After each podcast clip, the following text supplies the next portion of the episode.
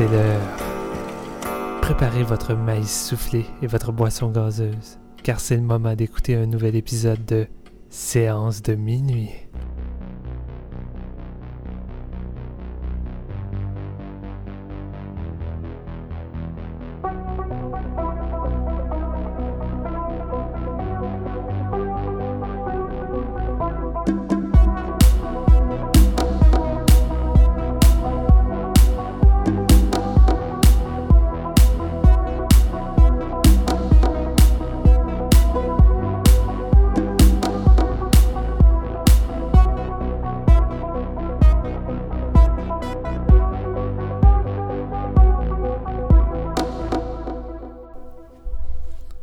Bonjour tout le monde, bienvenue à ce nouvel épisode de Séance de minuit.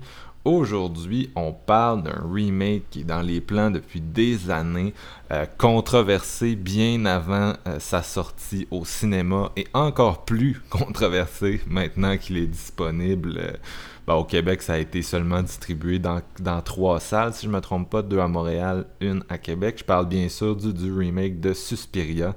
Euh, de, Luca Guadagnino, euh, donc euh, remake du classique d'horreur de Dario Argento, fait en, sorti en 1977.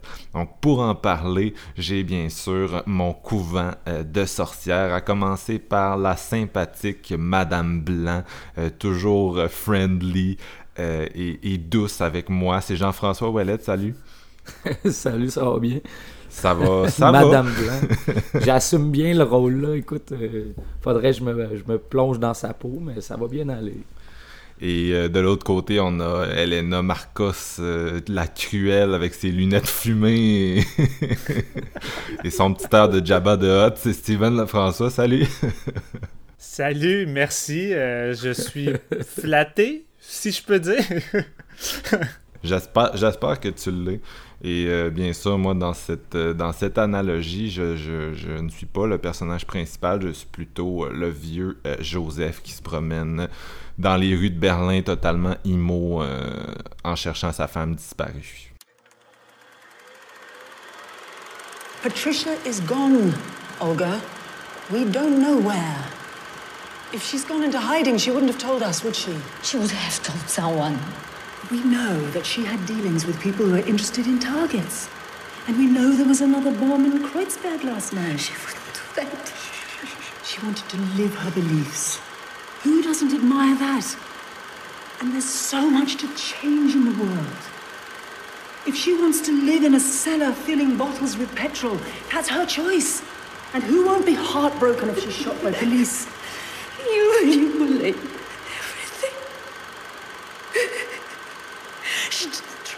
because you're a hypocrite. Can we take Olga to her room, please, Tanner? No, Miss Tanner! Call Olga a cop! She's had enough. And is going to pack her things and get the fuck out from this box of rabies! Donc, on parle d'un remake euh, aujourd'hui qui, euh, c'est ça, qui a polarisé beaucoup, qui polarise encore beaucoup. Euh, qui fait beaucoup de changements aussi du film de, de Dario Argento. Je vais y aller d'un synopsis.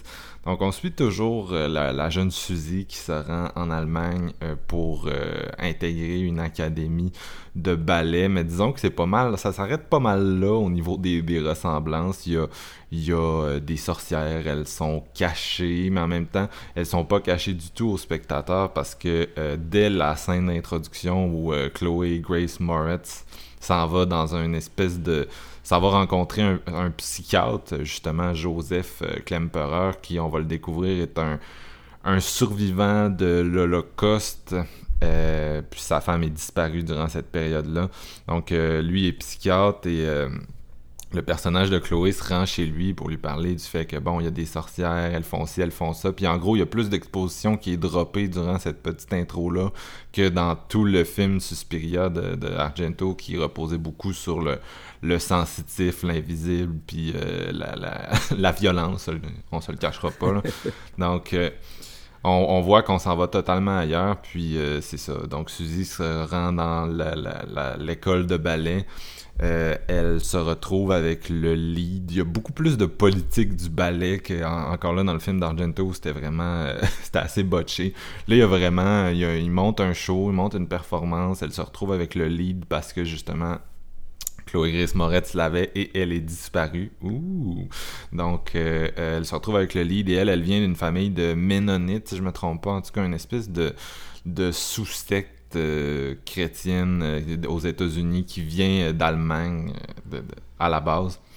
Donc, elle, a un background très religieux, puis là, elle se retrouve dans cette, dans cette couvent-là, ou en tout cas dans cette école de ballet-là, officiellement et elle se met à avoir des rêves étranges et donc elle serait l'espèce de vaisseau porteur euh, de, de, de, la réincarnation de Mater Suspiriorum. Puis là, si vous êtes perdu parce que vous avez pas vu le film, c'est un petit peu normal, sincèrement. Il y a beaucoup d'éléments dans cette euh, nouvelle version. Puis là, je vous spoil pas tant que ça. C'est ça le pire, ah c'est que je vais juste vous donner euh, réellement le, le, le début, l'amuse-bouche de ce qu'est ce nouveau Suspiria. Puis mal ça. En gros, là, on suit, de la, politique de couvent, on suit aussi de la politique réelle à un certain degré. Donc, on fait des parallèles avec ce qui se passait dans ce temps-là parce qu'on est, en Allemagne dans les années 70. Je sais pas si je l'avais dit. Mais bref, le mur de Berlin est encore là. Il y a des attentats terroristes à tout bout de champ à l'extérieur du couvent. Et euh, là, Suzy va-t-elle succomber au charme des sorcières? C'est ce qu'on va découvrir durant cette odyssée horrifique de 2h30. Euh, est-ce que c'était clair pour vous, les gars, ce, résumé? J'aurais pas fait mieux que ça. Non, je pense pas non plus. Puis euh, même ceux qui ont vu le film doivent se dire Chris, c'est plus clair que le résultat que j'ai vu. T'as déjà répondu aux questions des spectateurs avant même de commencer ton avis, tu sais. Euh, fait quoi, je vais y aller avec mon avis. Je sais que d'habitude, on essaie de varier les voix. Nos, auditeurs le, le, savent, pardon. Mais euh, cette fois-ci, Steven voulait pas commencer, JF voulait pas commencer, fait qu'ils m'ont fait un coup bas matin. Ils m'ont fait un coup bas, ils m'ont pitché à l'eau et alors oui, vous allez être obligé de m'entendre parler encore euh, un peu. yeah. Donc euh, moi, ça fait des années que j'essaie de convaincre les gens que ce film-là va être intéressant, le, remake de Suspiria. Ça a longtemps été, je pense, comme le, le remake de Fright Night. Moi, ça m'a marqué ce film-là parce que à l'époque, tout le monde était, tout le monde l'haïssait tellement avant que ça sorte puis Suspiria, c'est un peu ça. Là. Soit, soit tu connais pas l'original, soit t'es en tabarnak qu'il le refasse. Il y a comme personne entre les deux. Et euh, moi, je, je, bien sûr, le film de Dario Argento, c'est mon film d'horreur préféré. J'en ai déjà parlé souvent euh, en podcast. Et à l'époque, euh, c'était David Gordon Green, le réalisateur du nouveau Halloween, dont on vient juste de parler sur un autre épisode du podcast, qui devait faire le remake de Suspiria. Et j'étais pas tout à fait convaincu, mais j'ai bon, j'étais intéressé. Quand ils ont annoncé que ça changeait puis que Luca Guadagnino s'en chargeait, parce qu'au départ, euh, Luca devait être euh, producteur seulement. C'est lui qui a acheté les droits euh, en 2007 de Suspiria. Donc, il avait demandé à David Gordon Green de le faire à sa place. Finalement, il a décidé de le faire lui-même. Et moi, mon excitation a vraiment piqué quand j'ai su que c'était lui. Un, parce que le projet reste en Italie. Deux, parce que c'est un réalisateur vraiment talentueux, qui a une vision qui, moi, me rejoint beaucoup. Je sais qu'il divise quand même, mais entre autres, c'est le réalisateur de Call Me By Your Name, sorti plus tôt cette année, qui est un des films, je pense, marquants euh, récents. Et sinon, il avait fait aussi euh, I Am Love, Bigger Splash avec Tilda Swinton. C'est quand même un réalisateur qui a quand même une bonne petite feuille de route, mais qui est pas associé à l'horreur. C'est la première fois qu'il fait un film qui touche au genre. Et euh, ça, c'est intéressant aussi. Euh, ça, serait mon point 3. C'est que j'aime bien ça aussi quand des réalisateurs comme ça, qui ont vraiment un style distinctif, mais pas nécessairement. qui sont pas nécessairement confinés au genre, comme on, on peut penser à des James Wan ou des réalisateurs comme ça qui, à un moment donné, euh, vont un peu commencer à se répéter. Tandis que là, on a un réalisateur qui a des choses à dire, qui a une vision vraiment excitante, puis en même temps qui a jamais fait de film d'horreur, donc qui peut arriver avec une approche qui peut, qui peut un peu éclater les codes du genre. Kubrick. Qui était le fun aussi. Oui, c'est ça. Ce qui était le fun aussi, c'est que c'était pas associé à un studio en particulier. C'est pas un remake états-unien, euh, passe de cash auquel on est habitué. C'est un film d'auteur. Ça repousse ses spectateurs du bras dans le sens que ça dure deux heures et demie. Ça correspond pas aux attentes que vous pouvez vous en faire, peu importe c'est quoi. Euh, c'est un film d'horreur art house comme plusieurs dans les dernières années là, qui casse, c'est ça la définition du genre, qui qui s'en vont sur des pistes qui n'ont pas été explorées, qui créent un nouveau langage horrifique, en tout cas, qui, essaient d'amener des choses nouvelles. Et bien sûr, backé par Amazon, qui est vraiment, contrairement à Netflix, que je suis pas le plus gros fan, mais qui ont quand même leurs avantages. Euh, Amazon, c'est vraiment un studio qui a l'air de beaucoup backer les, En tout cas, à date, ils vont peut-être changer. Là, ça reste une grosse corporation, ils veulent. Mais c'est un, studio qui a beaucoup backé ses réalisateurs, qui a beaucoup. Euh, si vous regardez la liste de leur production depuis 5 ans, il y a beaucoup de grands films là-dedans. Puis euh, ils n'ont pas fait tant d'horreur que ça, mais tu sais. de mémoire récente, le, dernier projet d'horreur qu'ils avait backé, c'était Neon Demon de Nicolas Winding Refn, qui est, disons, tout sauf un, film d'horreur euh, standard euh, pour faire du cash, tu sais. Très house, lui aussi. C'est ça. Donc, en gros, on pouvait s'attendre de ce Suspiria-là, de, quelque chose de au moins authentique, puis original, disons. C'est pas, pas quelque chose qui a été fait pour l'argent, malgré ce que certains cyniques euh, tendaient à dire en ligne. Et bien sûr, euh, cerise sur le Sunday, à un moment donné, on a annoncé que Tom York, le, leader de Radiohead, s'occupait de la soundtrack. Donc là, je pense que ça, ça a comme achevé de convaincre les, le monde euh, et euh, de baisser leur résistance. Et euh, c'est ça. Donc les gens ont fini par être quand même excités de voir le produit fini. à la ligne d'arrivée, on, on, a commencé à sentir une petite augmentation de l'excitation. Et le film est sorti et beaucoup de gens détestent.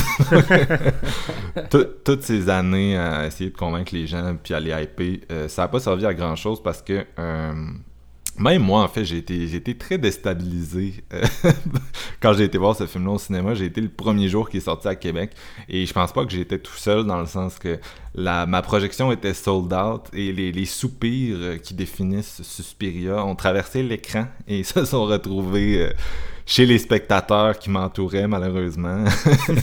des soupirs et des ricanements euh, vers la fin. Moi, je m'attendais pas à quelque chose d'aussi unique. Je pense, je savais que ça allait être différent, que ça allait durer deux heures et demie, mais à ça, je pense pas, je pensais pas que ça allait aller jusque là.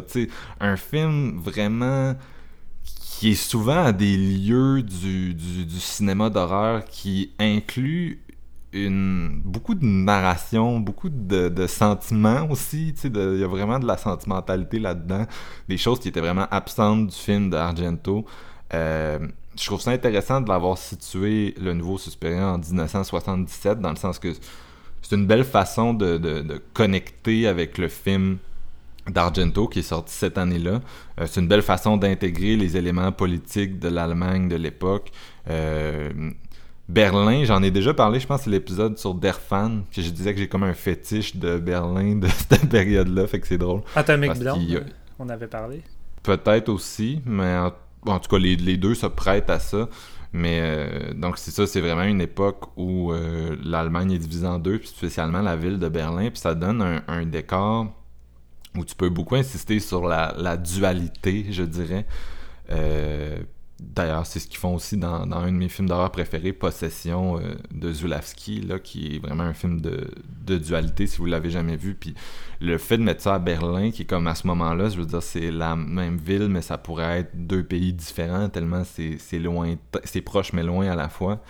Ben, c'est le fun. Puis en tout cas, il y a beaucoup d'autres éléments politiques qui sont intégrés. On va en reparler probablement ensemble.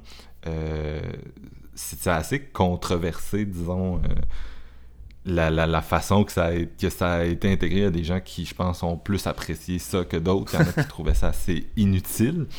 On va en reparler. Euh, mais puis ce que j'ai trouvé le plus intéressant de mettre ça en 1977, c'est que c'est une façon pour le cinéaste de connecter avec... Parce que ce film-là connecte à un certain point avec Argento, mais ce qui reste d'Argento, c'est vraiment le squelette le plus mince possible d'une histoire. Il reste pas, reste pas grand chose de, des thèmes, des effets de style qu'on pouvait retrouver. C'est vraiment une nouvelle bête, un nouveau film. On peut aimer un et pas l'autre, on peut aimer un et pas l'autre. Et moi, je vais le dire, j'ai la chance d'adorer les deux.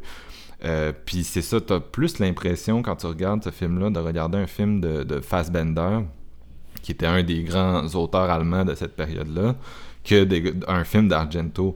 Puis les années 70 en Allemagne, c'était vraiment un moment foisonnant pour le cinéma, pour toute une génération de jeunes réalisateurs qui, euh, après la Deuxième Guerre mondiale, c'est quand même un pays qui a été en reconstruction profonde puis une industrie cinématographique qui a été blessée. Mais là, on a plein de jeunes qui arrivent avec le couteau entre les dents. Euh, je peux, on peut penser à Werner Herzog, qui est encore là aujourd'hui, un grand réalisateur. Euh, Wim Wenders, puis euh, en tout cas, il y en a présentement. Je me suis pas mis tous les noms, puis une coupe d'Allemands que j'ai j'ai de la misère à dire de, de, mémoire, disons. Mais, Bergman en fait-tu partie Bergman, Bergman est suédois. Puis c'est plus, lui, je te dirais, c'est plus avant les années 70, le gros de son corpus. C'est plus années 50-60. Euh, il a fait vraiment du bon stock après, euh, années 70-80 aussi, mais le gros de ses œuvres marquantes, c'est avant ça. Fait que c'est pas vraiment cette génération-là. Puis c'est aussi, c'est pas vraiment. Euh, Bergman a été dans les, les jeunesses hitlériennes, mais c'est pas nécessairement quelqu'un qui, vu qu'il était pas en Allemagne directement, pas un cinéma qui est autant axé sur le, passé, parce que c'est vraiment ça des années 70, puis spécialement les films de, de Fassbender, puis euh, il a fait une trilogie, je me souviens pas c'est quoi le nom de la trilogie, mais bref, c'est avec les films euh, Le mariage de Maria Brown, euh, Lola, puis...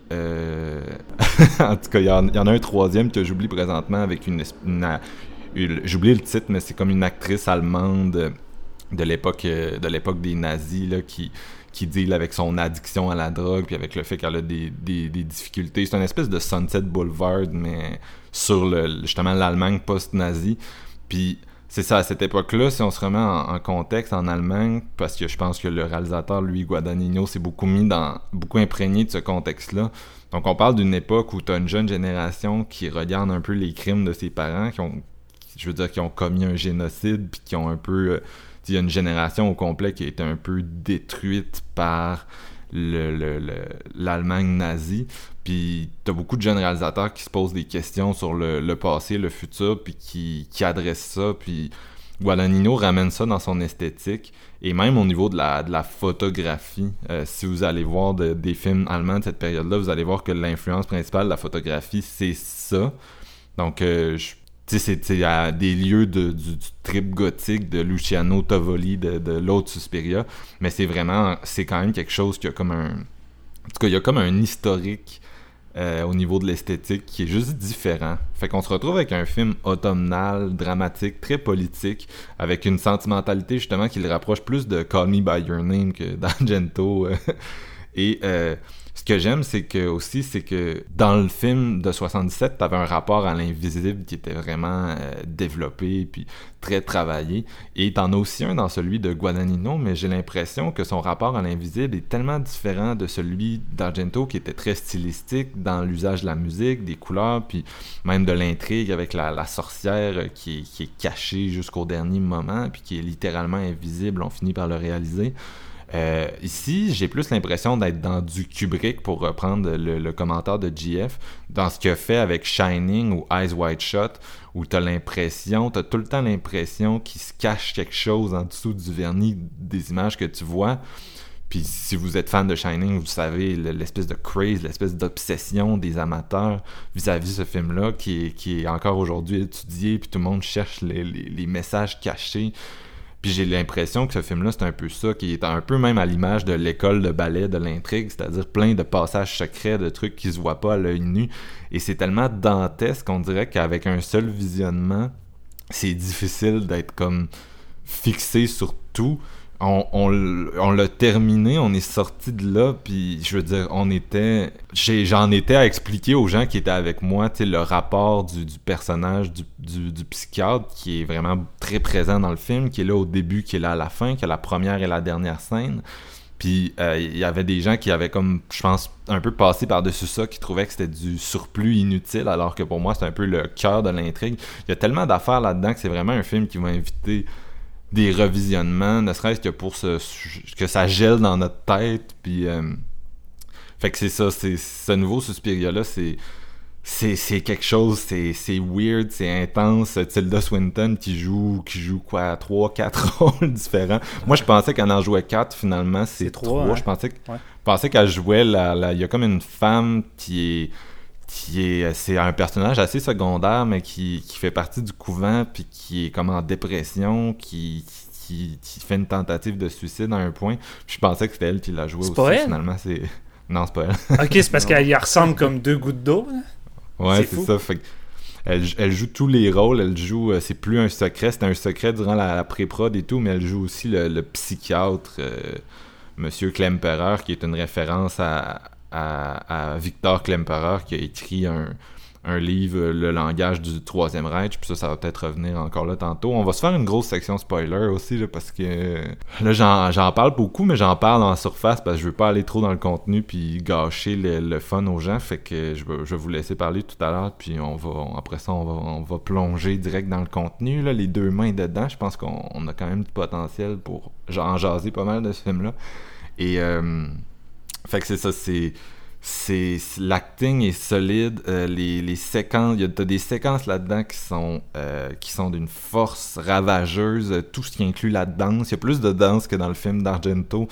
Il y a un, un moment dans le film où il y a un numéro de danse puis la façon que c'est monté c'est tellement sec tellement sauvage.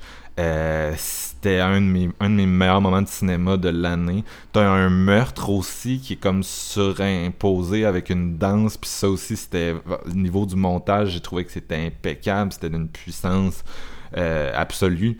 Puis t'as, euh, t'as, des séquences de rêves fiévreuses, t'as une finale qui va assez loin dans le grotesque, qui est un peu ce qui a fait rire les gens, je pense. Ça en a désarçonné plus d'un après euh, beaucoup de temps passé euh, avec plus un peu plus de sobriété disons dans la, la façon que c'est fait. Euh, puis c'est ça c'est, c'est ce film là c'est un- une pomme puis une orange avec le précédent. Euh, moi je suggère vraiment de le voir mais je pense qu'il y a beaucoup de gens qui vont qui vont pas rentrer.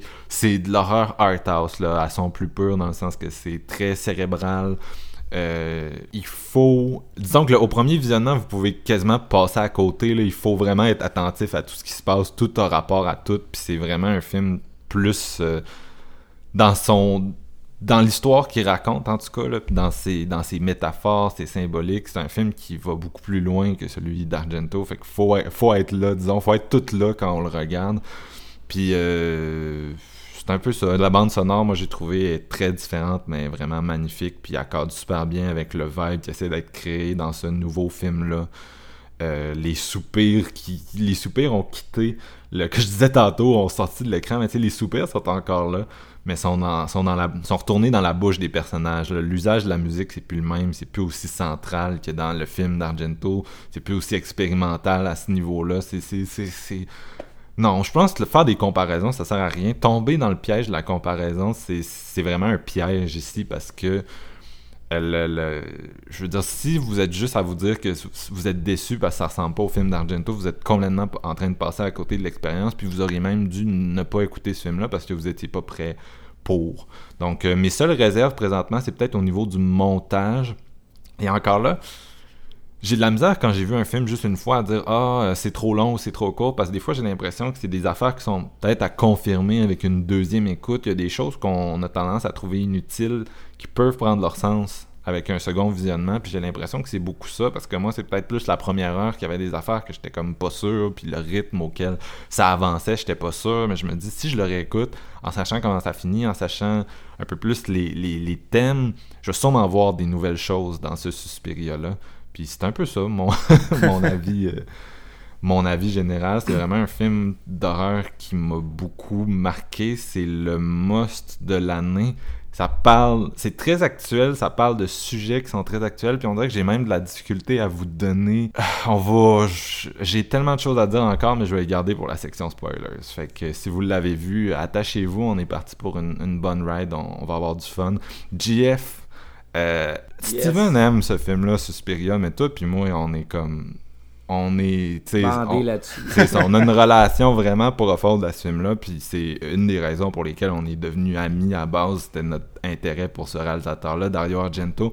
Je veux savoir, man, est-ce que, comme moi, t'as trippé, est-ce que, c'est quoi, ce- cette nouvelle version-là, est-ce que ça a répondu à, peut-être pas à tes attentes, mais est-ce que ça t'a donné quelque chose que t'as aimé? Ben écoutez, moi, je vais commencer par dire justement, ouais, le, mon, mon, mon amour pour Dario Argento remonte à loin. Ça a forgé un petit peu mon adolescence, puis le, mon goût pour le cinéma, peut-être art house, puis euh, très horrifique aussi. mais ça m'a plongé dans le giallo, puis tout ça, vraiment le cinéma italien en général.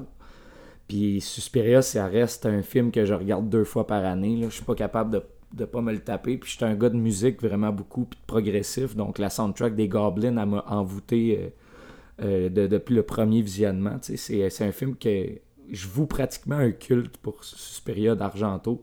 Fait que, mettons, ça a pris, euh, ça a pris des années à Marc-Antoine à, à me convaincre que le remake était une bonne, une bonne chose, mettons, parce que je faisais partie des, des petits cons qui étaient comme non, non, ça marchera pas, là, tu peux pas remaker Suspiria, puis tout. Puis tu sais, c'est très facile de faire le lien direct avec comment tu as terminé ton avis, Marc-Antoine, à savoir, euh, faut, faut pas entrer dans les comparaisons, mettons, avec le, le Suspiria de, Guadagnino, parce que c'est vraiment, il a pris le moule de Suspiria, il l'a garoché au bout de ses bras, puis il se approprié.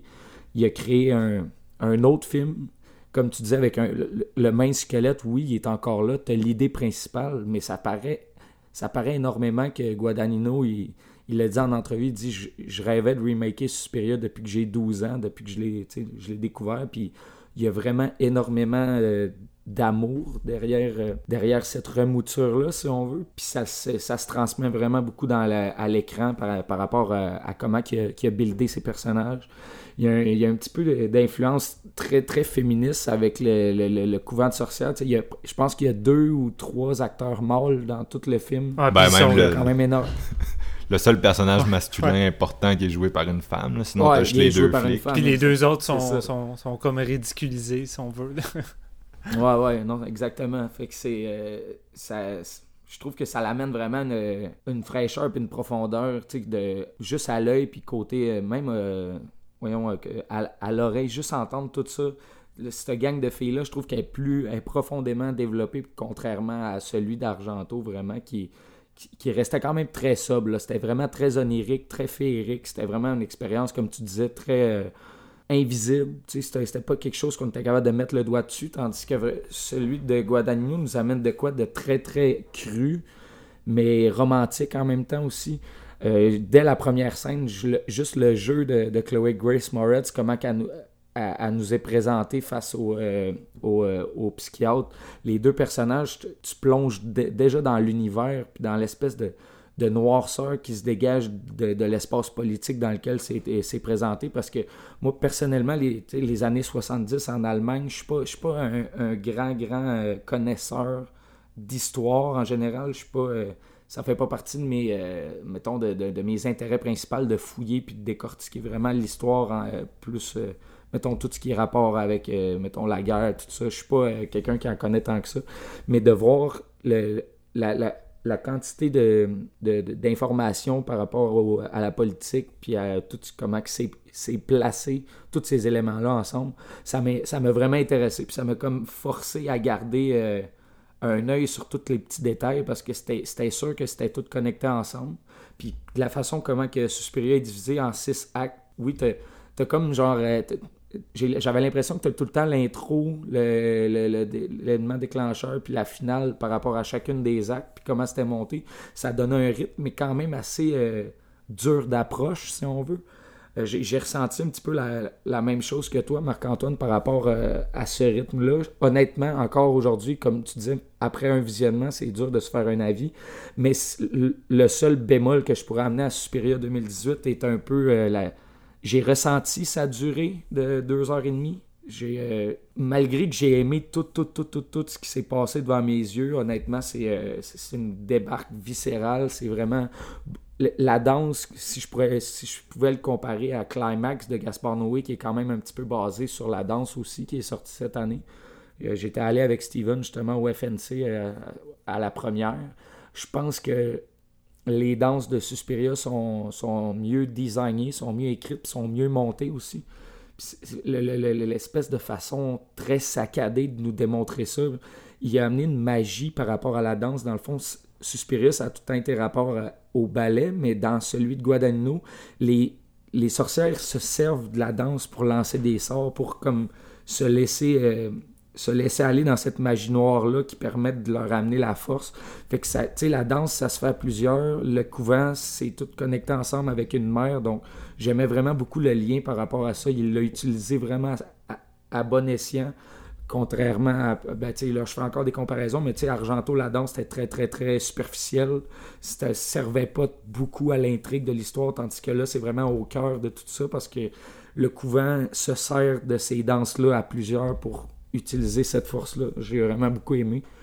Euh, L'acting est, débile mental. Honnêtement, j'ai adoré euh, la, principale Dakota Johnson, puis euh, aussi Tilda Swinton que tu as parlé, Marc-Antoine, qui joue plusieurs rôles.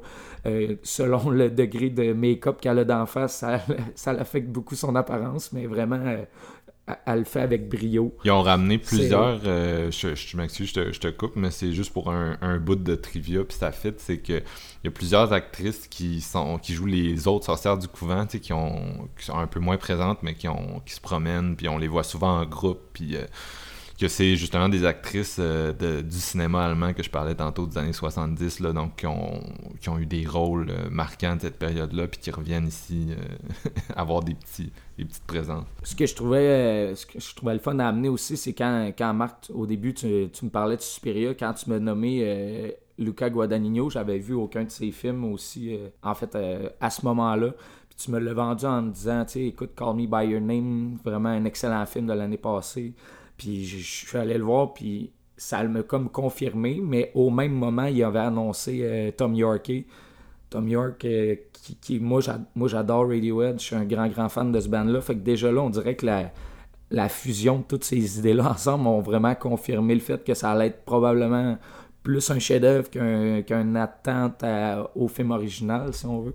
Puis je pense qu'au final, j'ai vraiment eu euh, j'ai vraiment eu le, le remake, mais la relecture que j'avais envie d'avoir, c'est j'avais pas le goût d'avoir un, autre Suspiria filmé avec les mêmes couleurs, avec le même genre de musique, parce que je l'ai déjà, mon Suspiria à moi. genre C'est mon film préféré, fait que j'en voulais pas un autre qui était un petit peu moins bon, mais qui était pareil comme celui-là, comme les remakes plan par plan qu'on a qui arrivent jamais à achever de l'original.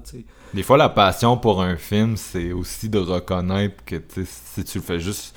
Si t'aimes un film, mais tu décides de faire un remake puis que c'est juste une réactualisation, c'est pas très intéressant. Tandis que là, on a plus l'impression que c'est une, une fanfiction d'un gars qui a vu l'autre, qui a aimé l'autre, puis qui part de ce qu'il a vu, mais qui, fait juste sa propre chose avec des trucs qui l'intéressent lui, tu sais, mais qui que je peux rien avoir. Puis c'est ça qui est. Tu sais, mettons.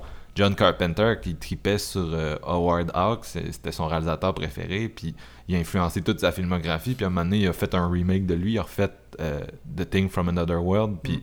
sa nouvelle version, bon, ça, ça, se compare pas nécessairement parce que c'est tiré d'un livre qui à la base ressemble plus au film de Carpenter qu'à la version des années 50. Mais ça reste que quand c'est sorti comme un remake, c'était comme il y avait juste rien entre les deux films, ça eh à part le, setting en Antarctique. Ce qui est un peu le squelette mince que tu parlais pour Superior aussi, dans le fond. Euh, c'est un peu comme, euh, excuse-moi de, couper, mais c'est un peu comme euh, le, remake de Psycho. sais un réalisateur qui décide de reprendre plan pour plan, puis d'offrir le même style de visuel, puis le même genre de vibe, puis gars, le monde ont, ont, vraiment craché pas à peu près sur, sur ce remake-là. Fait à la base, est-ce que les gens auraient plus apprécié ça réellement de voir un Suspiria qui mise beaucoup sur la forme avec les couleurs, puis de, de, de venir un peu dans le même moule qu'Argento je penserais pas personnellement. Je suis même pas sûr qu'en 2018, tu peux vraiment recréer l'esthétique de Suspiria 77, là, euh, puis de faire ça.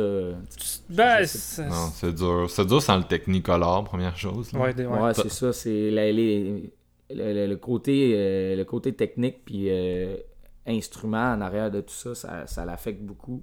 Puis honnêtement, de toute façon, aujourd'hui, je pense, je pense pas qu'il y, y, a un autre band qui aurait fait un score aussi euh, cauchemardesque celui de Goblin parce que tu sais Dario Argento il était quand même assez flyé dans ces années-là puis tu sais il a tout le temps dit en entrevue genre moi je, réalise que je les mes cauchemars tu sais dans le fond je, je, rêve à des trucs puis je les mets sur pellicule puis c'est un peu ce feeling là qu'on a devant euh, Suspiria tandis que là c'est cette mouture un petit peu politique là mais très très euh, d'actualité en même temps. Je trouve que ça il a pas manqué sa shot par rapport euh, au rendu final puis euh, l'esthétique un peu plus brune, un petit peu plus grisâtre, tout ça, l'espèce de froid de Berlin de ces années-là, on dirait que tu le ressens beaucoup, puis ça, ça colle à, l'image vraiment dans une production qui est, qui est pratiquement sans faille.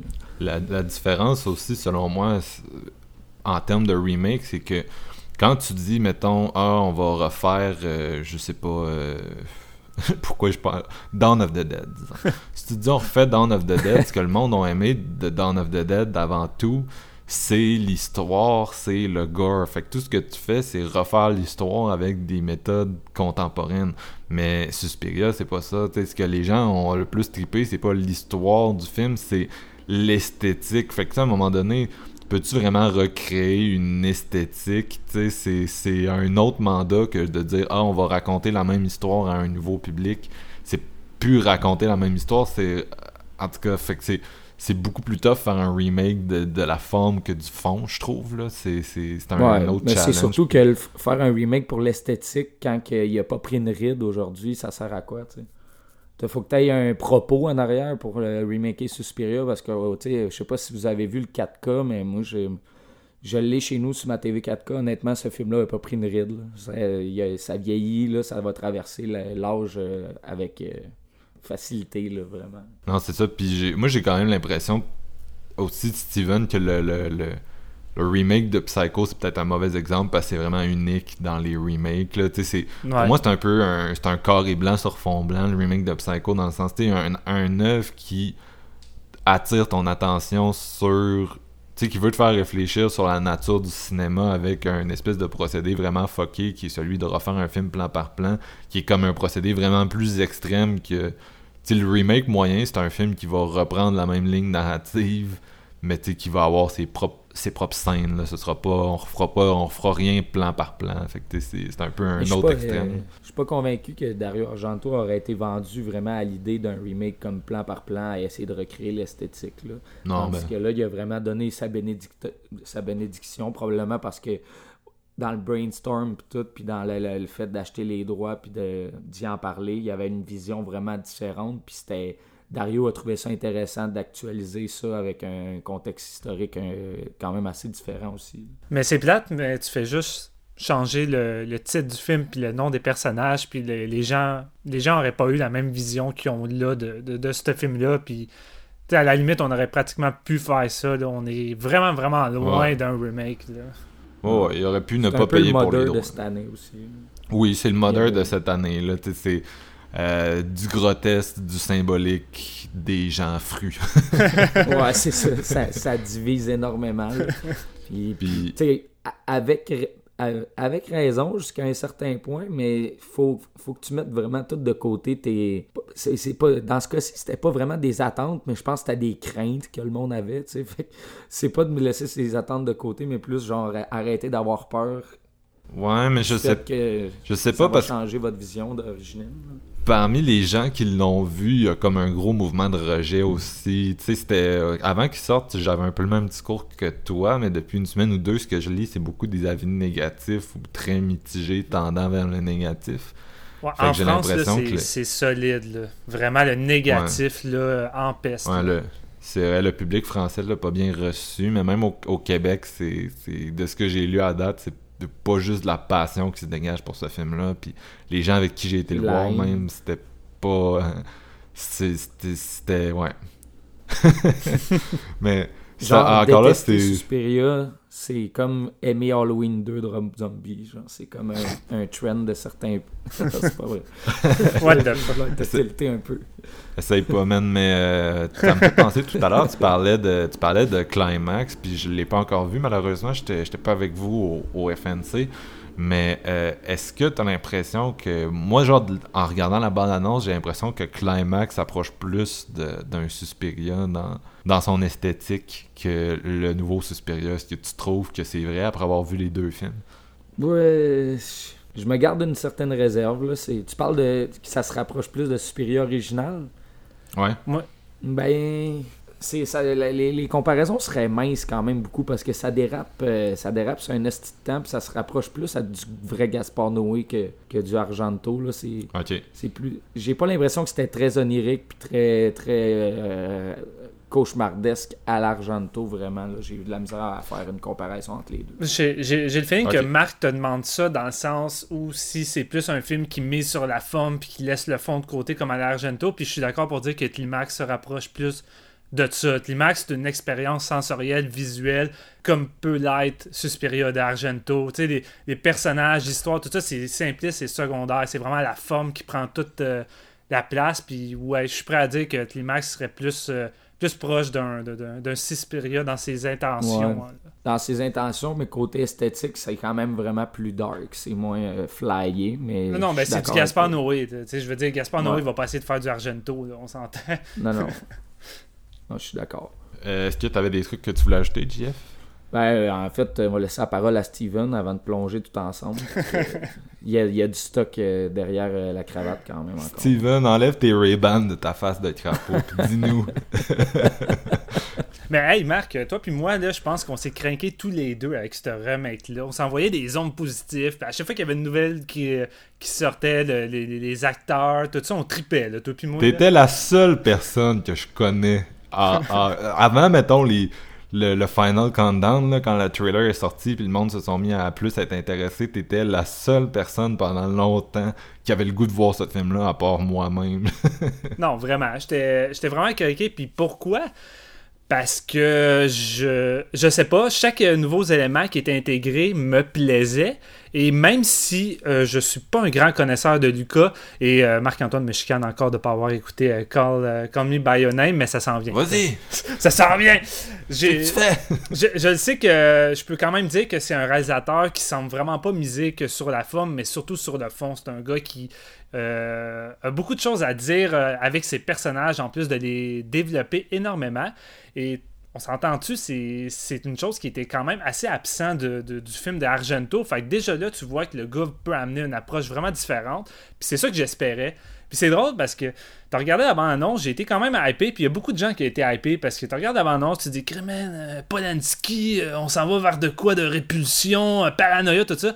Puis Chris, Ouais. le film est loin d'être ça. là. Tu sais, j'écoutais le film, j'étais comme, non, même la bande-annonce est trompeuse là, dans Ouais. ce qu'elle essaye de dire, puis euh, j'ai rarement pensé à du Polanski en écoutant ça. Te vend plus d'horreur que ce qu'il y en a vraiment. Là. Vraiment, malgré que les, les certaines touches d'horreur qu'il y a dans le film va vous frapper en esti.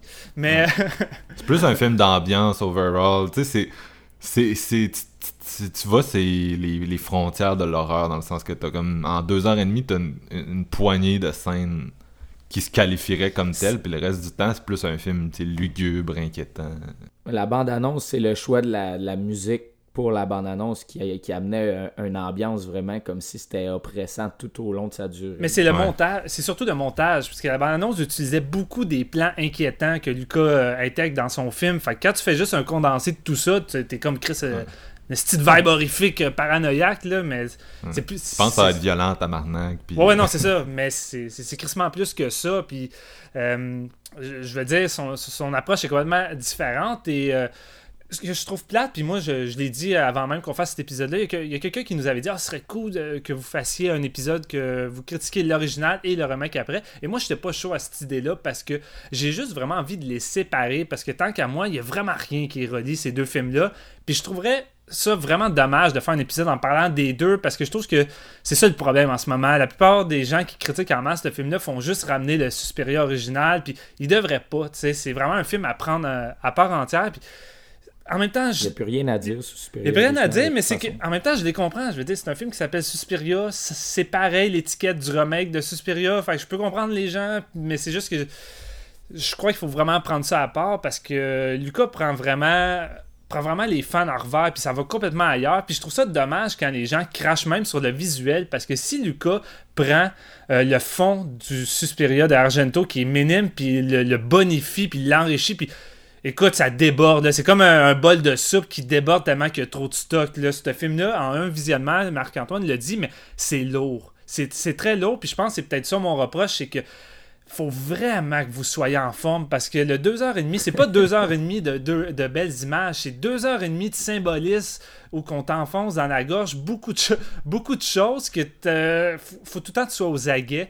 Puis j'ai trouvé mon visionnement très très pénible là-dessus parce que moi j'aurais vu le film avec des sous-titres premièrement parce que l'accent parfois venait beaucoup euh, me déstabiliser. Je comprenais pas toujours ce qu'il disait malgré que quand les personnages parlent en allemand ou euh, en français, il y a des sous-titres. Ça, c'est les moments que j'avais le, plus de facilité.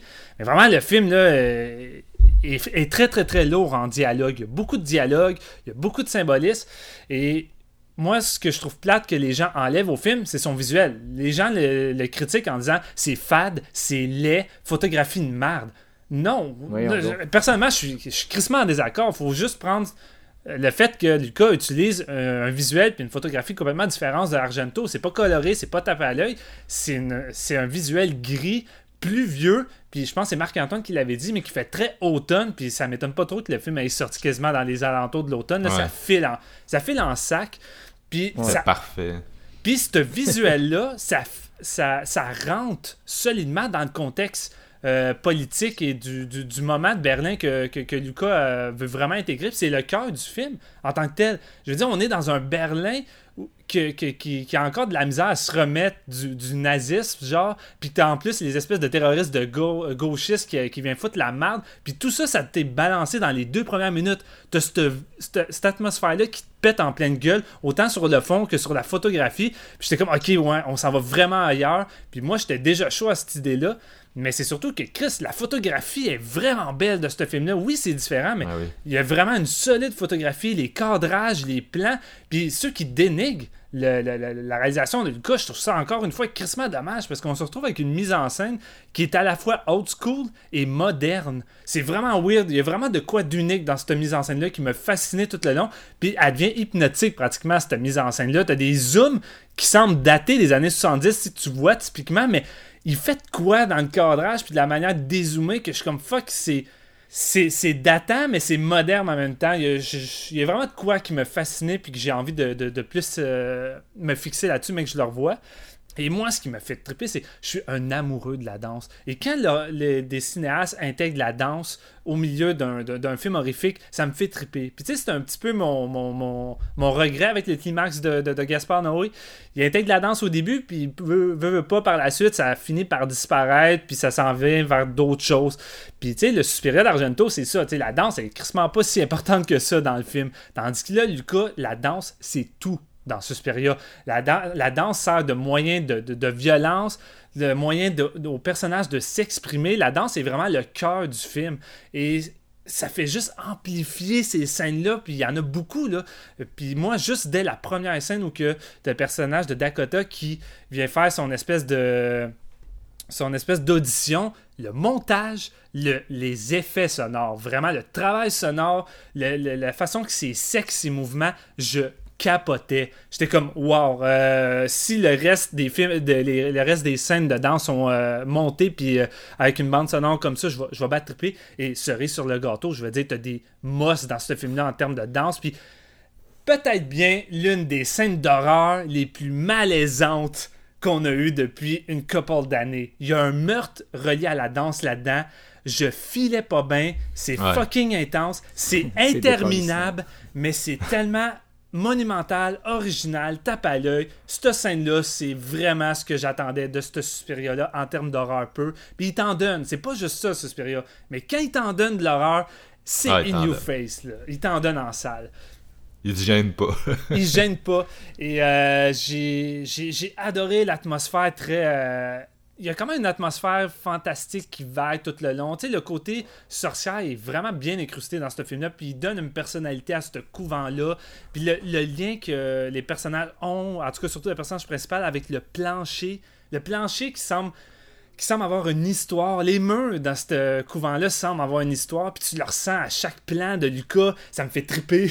c'est vraiment fort là-dessus.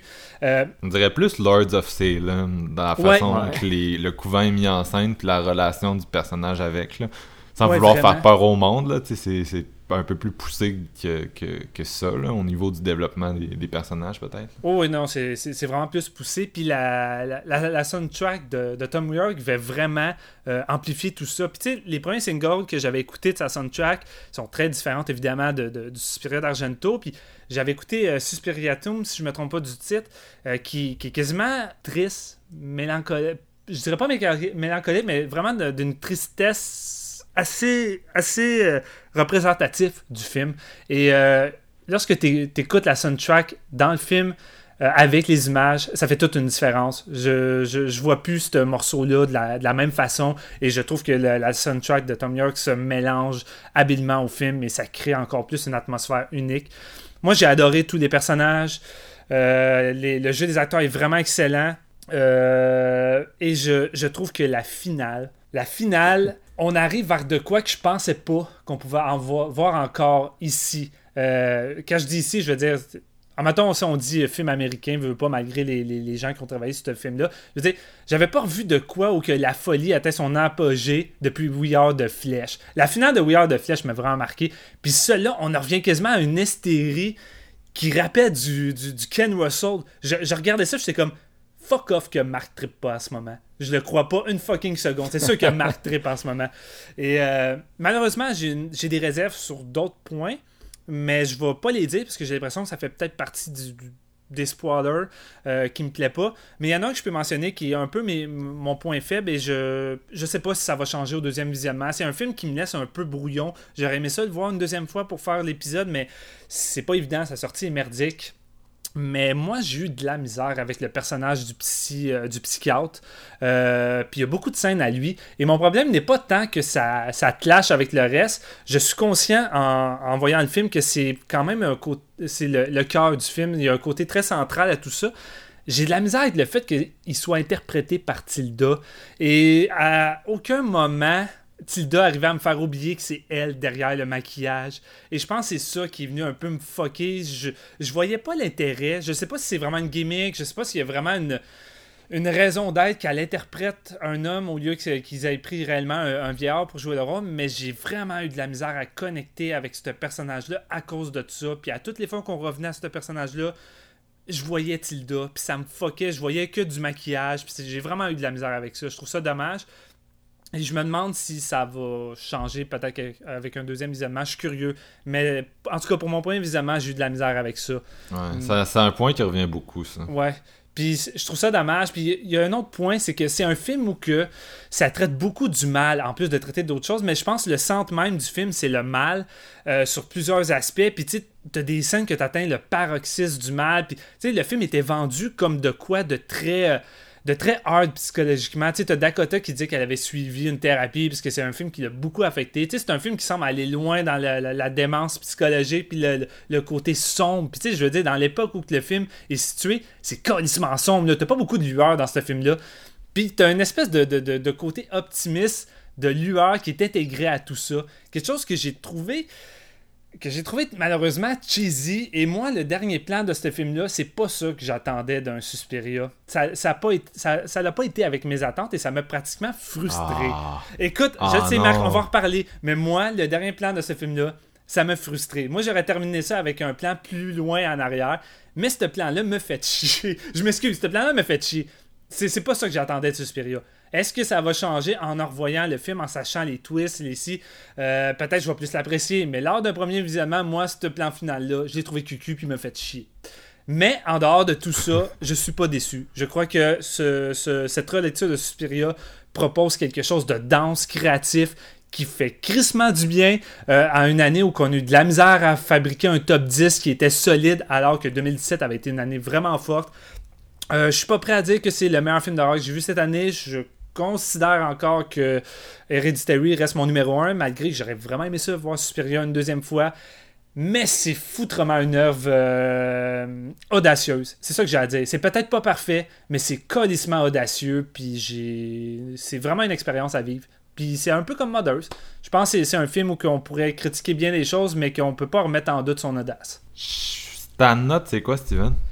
Ma note, moi, je vais avec un 4 sur 5. 4 sur 5 quand même. Moi, je, ta comparaison à Mother, je la comprends surtout. En tout cas, il y a comme un. Tu sais, la, la Mother revient ici, la Mother Suspiriora, littéralement, elle revient. Mais il y a beaucoup d'éléments communs, mais j'ai trouvé, en tout cas, je, je l'ai jamais revu Mother, comme je l'ai déjà dit, je suis comme pas capable de m'amener à faire ça.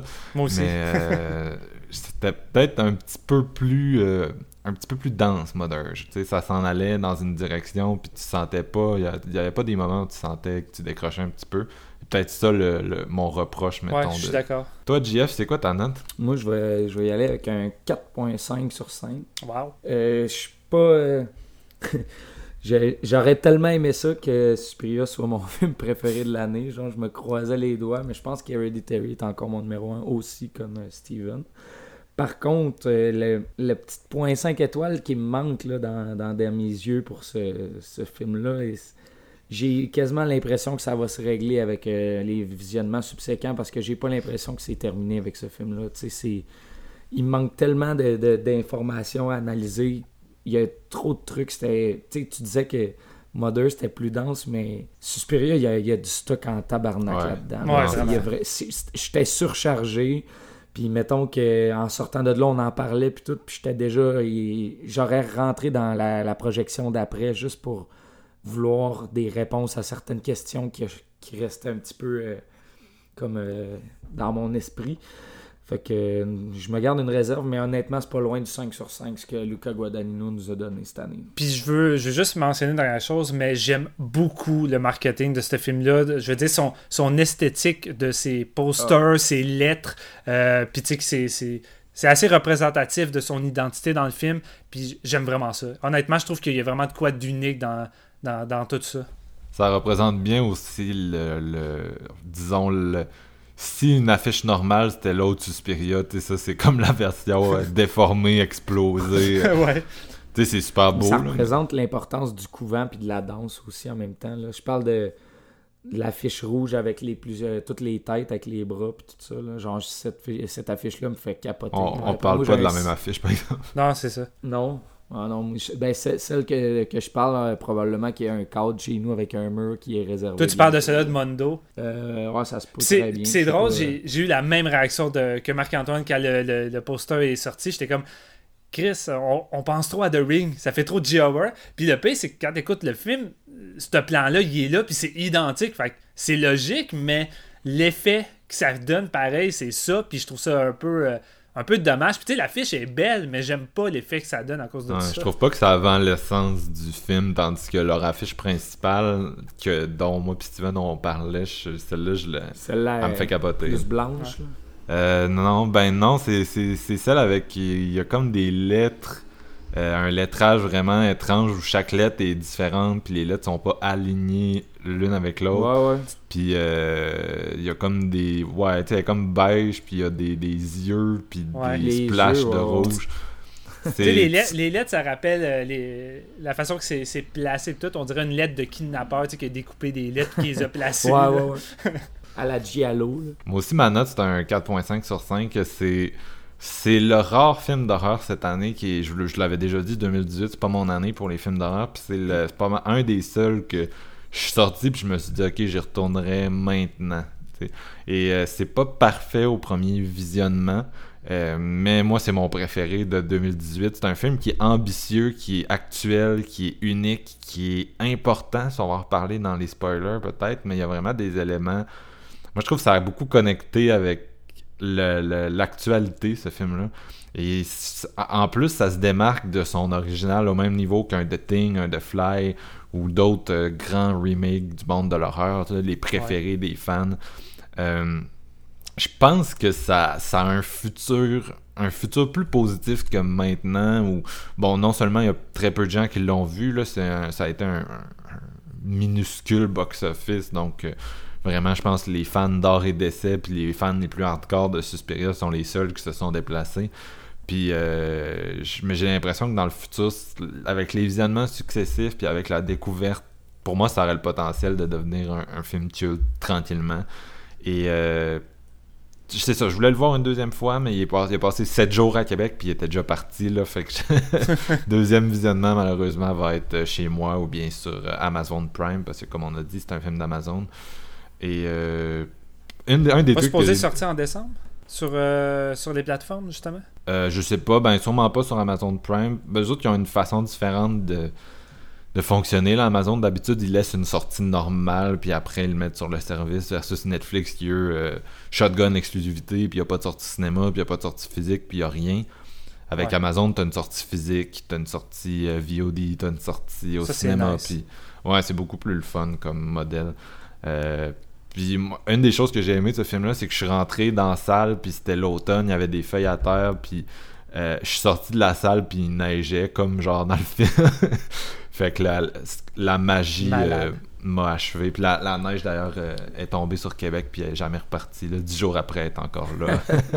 C'est Suspiria qui l'a amené. moi. ouais, fait que j'étais comme, ok, c'était comme le, le soir parfait pour voir ce film-là. Ça fit tellement avec le, le vibe qu'il essaie de créer à l'intérieur du film. Mais c'est drôle, que- on- excuse-moi encore, je sais qu'on va Non, embarquer des, des spoilers. Cet épisode-là va- risque d'être long, plus que la normale. Mais je voulais. Tu sais, tu disais que cette année, ça n'a pas été une super année forcément pour l'horreur pour toi.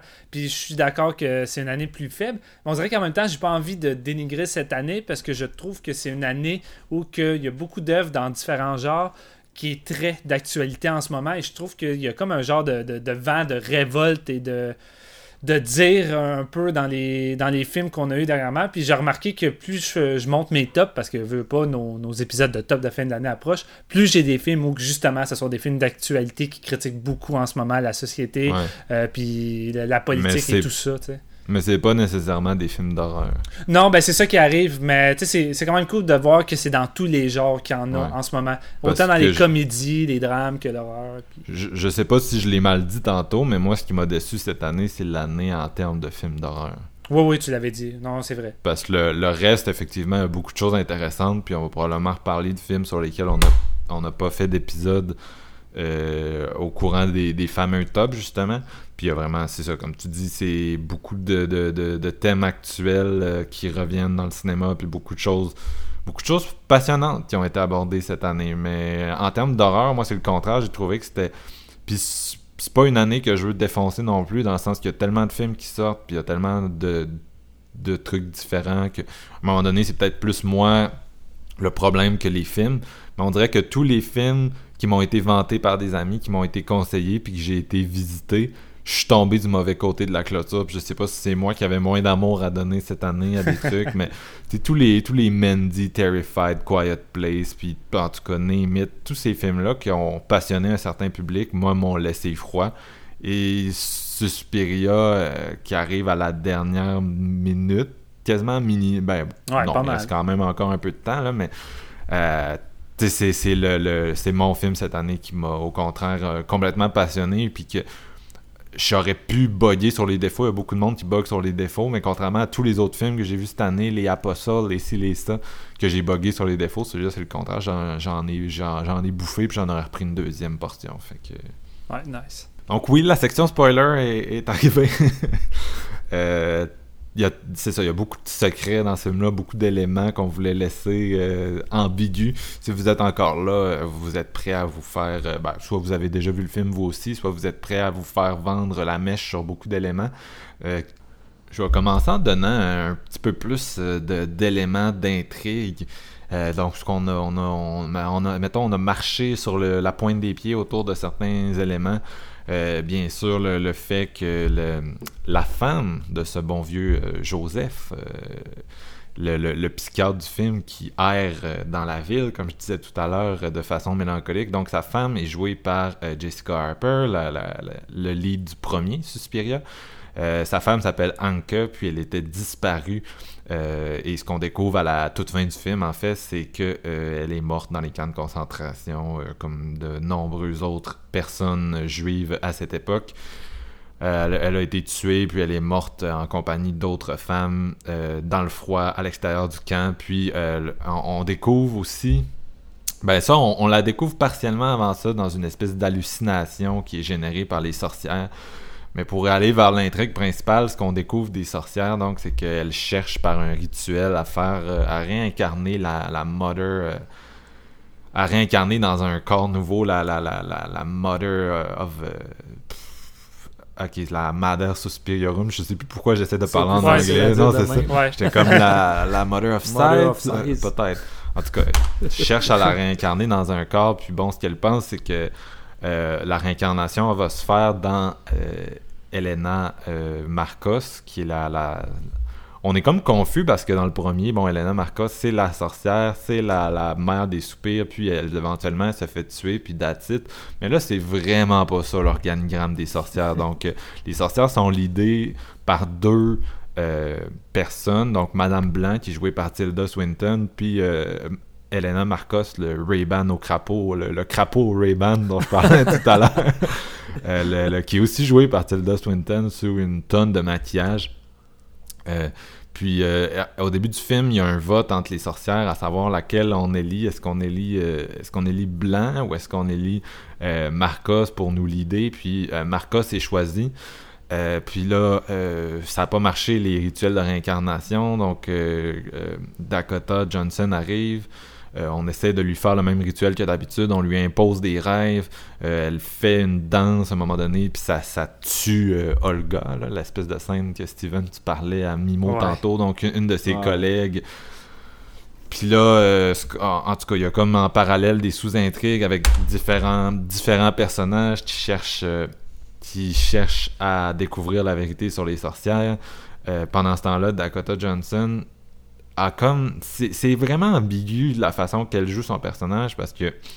À un moment donné, tu as l'impression, bon, est-ce qu'elle a fait un accord avec les sorcières parce que ses amis cherchent à la prévenir, mais elle est à l'aise dans la situation euh, où elle est. Puis on comprend pas trop pourquoi. Euh, on découvre son background par flashback. Euh, sa mère a accouché d'elle, considérait qu'elle était démoniaque, justement en Amérique, dans leur espèce de petite secte religieuse. Ben, secte, en tout cas, leur petite communauté religieuse.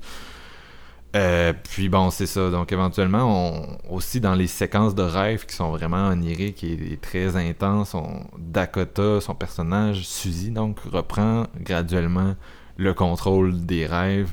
Euh, Madame Blanc et commence à avoir un doute que tout se passe correctement. Puis la façon que le couvent est représenté aussi, tout le monde se parle comme psychiquement, tu sais, c'est comme ça parle pas avec des mots, ça parle dans leur tête, toute la, pensée. Et, Durant la, séquence au restaurant, ils sont tous en train d'avoir une discussion verbale, mais ils discutent à travers leur. Euh, mais avant ça aussi, Steven, quand ils votent, là, dans... ils déjeunent puis ils votent pour savoir, tu remarqueras, il y en a aucune qui ouvre la bouche. Tu, tu parles-tu celui qui mentionne euh, justement que les filles les, les regardent à travers la, fenêtre? Euh, Je sais plus. Je sais plus. une espèce de grande table où ils discutent. Euh, mais, mais oui, j'ai eu, eu, un délai à un moment donné où j'ai remarqué que les bouches, les bouches ne bougent pas. Fait que ça m'a pris un petit moment avant de, de, de remarquer. Mais bref, donc là, éventuellement, on, le, Suzy commence à reprendre le contrôle de ses rêves, puis il y a un rituel qui est fait. Puis bref, on, arrive à une espèce de finale où ce qu'on réalise, c'est que justement, euh, l'organigramme des sorcières, comme je disais, n'était pas le même. Elena Marcos avait des prétentions de, d'être l'espèce de leader suprême, mais finalement, c'est bel et bien juste un vieux crapaud. Et euh, Suspiriorum a choisi de, s'incarner à travers euh, Suzy qui à ce moment-là fait exploser toutes les sorcières qui ont choisi de soutenir euh, Elena Marcos dans son bid de réélection euh, et euh, épargne toutes celles qui au contraire avaient supporté Madame Blanc qui elle vient de se faire décapiter. C'est fou, hein, c'est fou ce moment-là, le crapaud. Hein. Mais c'est fou comment ça marche sur l'ambiguïté, ça, parce que tu sais pas trop si dans le fond Suzy était Suspirarium sur toute la durée du film ou si elle le devient progressivement. C'est comme pas clair au bout du compte. Non, c'est ça. Elle devient genre le vaisseau qui s'ouvre pour euh, avoir un corps plus jeune pour la Mother Superiorum dans le fond.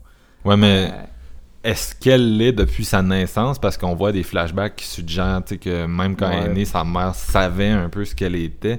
Ou est-ce qu'elle se découvre euh, graduellement durant le film? Puis ça, c'est un des éléments que justement un deuxième visionnement m'aurait aidé parce que j'aurais vraiment plus étudié le jeu de Dakota Johnson qui est fucking excellente là-dedans. c'est la nouvelle Kristen Stewart, cette actrice-là, parce qu'elle, un peu comme Twilight à l'époque, elle, c'est Fifty Shades of Grey. Là, tout le monde bug là-dessus, puis on dirait qu'elle sera jamais bonne, puis qu'elle est pourrie à cause de ça. Mais à un moment donné, il faut différencier un personnage ben d'une actrice. Surtout que son personnage dans, dans ce film-là est pas si pire. C'est bien plus le, gars Jamie Dornan qui, est comme un 2 par 4 euh, qui essaye d'acter. Mais euh, elle, c'est loin d'être le pire élément de, cette série de films-là. Mais bref, son jeu est quand même ambigu. Puis, à un moment donné, il y a la, fameuse scène euh, qui, une des scènes qui a fait rire les gens, moi, dans ma salle, où elle, elle découvre un des, un des murs cachés du, de l'école pendant qu'ils sont en train de fouiller dans un bureau. Puis elle se retrouve dans une pièce adjacente où on voit les, les deux policiers qui sont totalement hypnotisés. Puis, euh, qui- oh, en tout cas, les, les sorcières sont comme en train de jouer avec leur, leur pénis.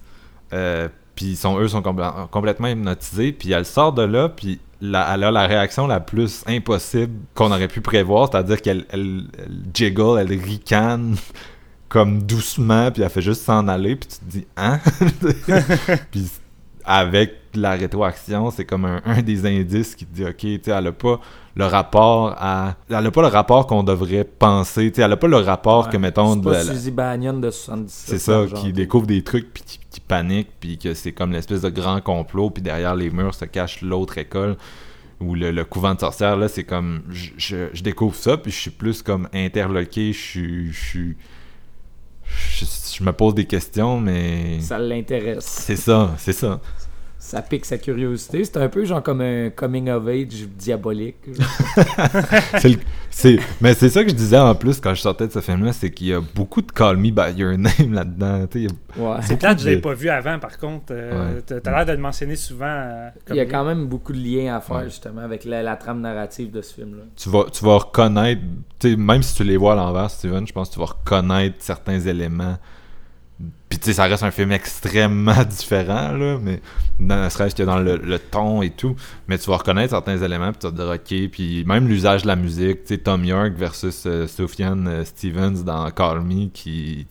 les, les, les, les, les, les tunes sont similaires. puis Ouais. le, la fin la fin est comme on va dans le même genre d'émotion c'est pour ça que moi le, le plan final que tu que tu regrettes Steven moi je l'ai adoré puis je l'ai je, je l'ai adoré puis j'ai trouvé que ça renvoyait à l'espèce de sentimentalité de, de Call Me puis le rapport au passé qui est développé dans ce film là que bon là toi tu sais pas de quoi je parle mais JF c'est de quoi je parle puis avec tu sais, Ouais. les, les statues qui sortaient de l'eau puis euh, Mais ça, ça résume très bien l'ensemble de l'œuvre, en fait. ouais c'est ça Non, mais tu sais, l'espèce de côté, euh, malgré, tout, malgré toute la noirceur et le mal, tu sais, il y a quand même l'amour qui, mais je qui pense ressurgit. Je pense pas que c'est ça le point de ce plan-là. Puis c'est là, on, est dans le genre de film où on va s'ostiner sur des plans. Puis sincèrement, j'aime ça, tu sais, parce que dans le sens que il y a tellement, comme tu dis, de, de symboles, de métaphores qu'on peut les interpréter de différentes façons. Mais moi, de la façon que je le vois, surtout avec le, le- la scène qui précède celle-là, où euh, Suzy s'en va voir le, le Tilda, euh, ben, elle s'en va voir le docteur, là, je vais arrêter d'aller dire Tilda, sinon tout le monde va être confus. Elle s'en va voir le, le psychiatre, puis elle lui raconte euh, qu'est-ce qui est arrivé à sa femme, parce que lui, il l'a jamais su. Il, elle était disparue, on présume qu'elle est morte, bien sûr, mais il a jamais été certain. Puis elle, elle lui donne les détails et tout. Puis après ça, il lui propose d'effacer sa mémoire. Moi, j'ai trouvé que ce plan final-là renvoyait plus à ça, tu sais. Il y a, il y a beaucoup un- une réflexion sur le passé dans ce film-là, le passé euh, euh, plus national. Puis c'est pour ça, d'ailleurs, ça se passe en Allemagne à cette époque-là, justement. Puis tous les éléments que j'ai amenés tout à l'heure, il y a comme une... C'est ça, il y a, il y a- il y a- le, passé qui est effacé, mais de l'esprit de ce gars-là, mais qui est pas effacé dans les faits. Puis c'est ça qui est intéressant de voir cette espèce de cœur-là à demi effacé, mais qui est toujours là, Ben, qui est un que Ça y témoin. enlève le mal de connaître la vérité. Puis en même temps, ça donne, euh, ça l'enlève un peu le, tout le danger du couvent par rapport au fait que, mettons, la seule personne vraiment témoigne de tout ça qui reste, elle, elle se rappelle plus. Genre, dans le fond, tu, tu- tu- moi, j'ai pris pour acquis que justement le psychiatre, il se souvient plus de ce qui s'est passé au couvent. Fait que c'est comme s'il n'y avait plus aucun danger pour le reste de- de- des sorcières de, de- de se laisser aller puis de continuer à régner avec le, le, Ouais, mais le- le mal et tout ça. tu sais. je sais pas, tu sais, je veux dire, rendu là, tu sais, le gars préfère se faire effacer la, la- la mémoire de savoir qu'est-ce qui est arrivé à sa femme mm, au lieu puis de, de quoi? De continuer à vivre puis de garder un bon souvenir ou de de, de, de pas vivre avec la douleur mais je veux dire je sais pas j'ai de, la- j'ai de la misère j'ai de la misère avec ça je, je sais pas tu sais tous ceux qui ont été témoins ou qui ont été- qui ont participé à un génocide exemple c'est quand même euh, un sujet euh, au milieu du film est-ce que les gens préféraient vraiment se faire effacer la mémoire puis juste plus à rappeler, mais que malgré tout, c'est un événement qui est arrivé, parce que je crois que c'est des événements graves qu'en tant que tel, faut pas oublier, justement. Je veux dire, je trouve ça bizarre comme choix du gars de, de, de vouloir de vouloir renier ça, dans le fond, un coup qu'il sait. Mais c'est-tu son choix à la fin ou c'est le choix de. Je pense que c'est plus le choix de. Ben, de Non, mais il propose. Non, mais il propose. Elle, elle- il me semble qu'elle dit Je peux t'offrir ça, faire ici. Puis il me semble qu'il qu'il accepte. Ok, ça, je suis plus sûr, par exemple. Puis c'est sûr, ça a quand je- même je un impact. plus, mais imposé un peu. Je- Ouais, parce que, tu sais, à la fin, il se rappelle plus de rien, même que juste après, c'est un genre de, de- je sais pas comment t'appellerais ça, mais il y a une personne comme qui l- s'occupe de lui, Ouais, puis ouais, elle, ouais. elle rentre dans la pièce, puis il se rappelle même plus de ça, tu sais, il, se il se rappelle plus d'elle, dans le fond. Il dit dans do, Do I know you, si je me souviens bien. Parce que- Ben. Parce que tu sais, jusqu'à quel point jusqu'à quel point tu veux te faire effacer la, la mémoire pour plus euh, pour plus souffrir. Je veux dire, ça fait partie de la vie. Je veux dire, si, on a autant de la misère, exemple, avec l'Alzheimer, si c'est de quoi qui nous effraie tant, c'est par la peur d'oublier nos, souvenirs, qu'ils soient bons ou mauvais. Fait que rendu à un certain point, qui décide de carrément oublier, on sait pas jusqu'à quand, mais une grosse partie de sa vie, puis de savoir le sort de sa femme, puis juste rester dans l'inconnu, je trouve que, je sais pas, man, je trouve que c'est un choix crissement douteux. J'avais lu un commentaire de quelqu'un qui amenait comme quoi que, mettons, euh, le fait de. Le, ce, voyons, ce commentaire-là de Guadagnino par rapport au fait que lui se fait enlever la mémoire puis qu'il se souvienne vraiment plus de, de ce qui s'est passé, ça rappelle. Ça ramène au fait que, mettons, faut jamais oublier le- le- notre passé pour pas recré- refaire les mêmes erreurs. Puis, tu sais, il faisait le lien avec l'Holocauste un petit peu. ouais. Puis Donald, très Donald Trump. Ouais, exactement. C'est, c'est, ouais, c'est- le lien est là, puis ça fait quand même un peu de sens. C'est juste très.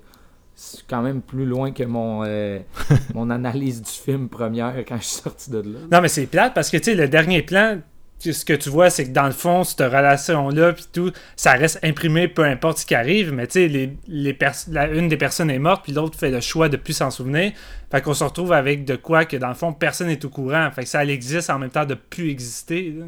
Ouais, mais c'est. Je suis d'accord avec JF là-dessus. C'est que moi, en tout cas, tu sais, j'ai l'impression que si on regarde l'état de, notre société actuellement, puis là, on s'en va dans, dans le deep, là, mais.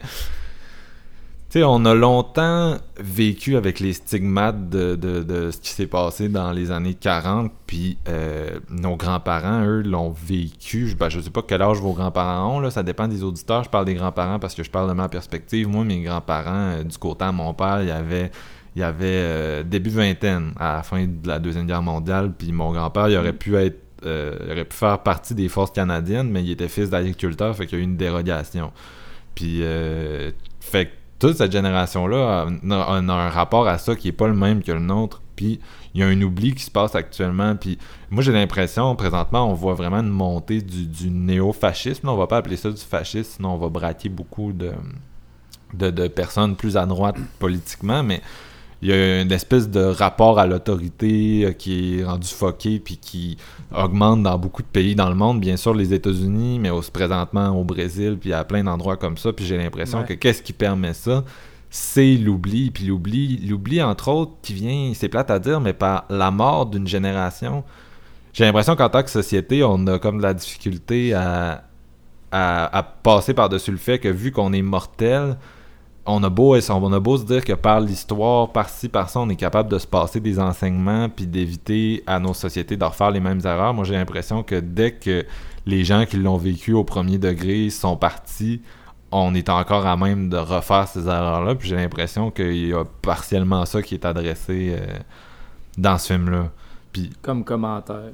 Puis c'est aussi beaucoup un, un, un film sur, euh, à l'inverse, le, le, quand tu regardes le couvent même, c'est un peu un film sur le, le je trouve le passé violent de l'Allemagne qui est comme pas accepté à ce moment-là, puis qui est comme souterrain, qui est, c'est comme un, je sais pas, pour moi c'est un film un peu sur le, le cercle de la violence, puis le personnage de, de- du psychiatre, ça, son, son rôle là-dedans, c'est celui d'observateur qui a rien qui a rien fait dans le fond. Il est, Il est coupable de l'inaction.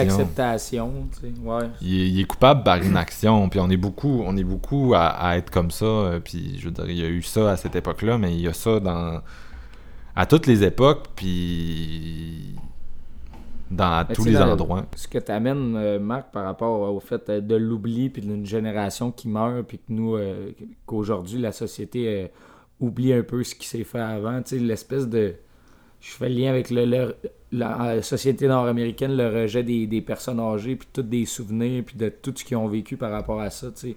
On essaye plus de. de- d'oublier puis de se faire notre propre euh, notre propre monde qu'on on va tout le temps refaire les mêmes erreurs à place d'apprendre sur les autres sur les autres générations. Mais tu sais, là, avec comment on parle de cette scène-là, puis le plan final, puis tu sais, je disais, quand je disais que je, sortais de là un peu fru parce que je trouvais que ça, ça clashait ce, ce dernier plan-là, parce que c'est le seul plan du film qui est comme ensoleillé, coloré, excusez-moi, je, je suis sur la fin d'un rhume, ensoleillé, coloré, puis on met l'emphase sur ce signe-là, sur le- incrusté d'un cœur avec les lettres des noms, puis Ouais.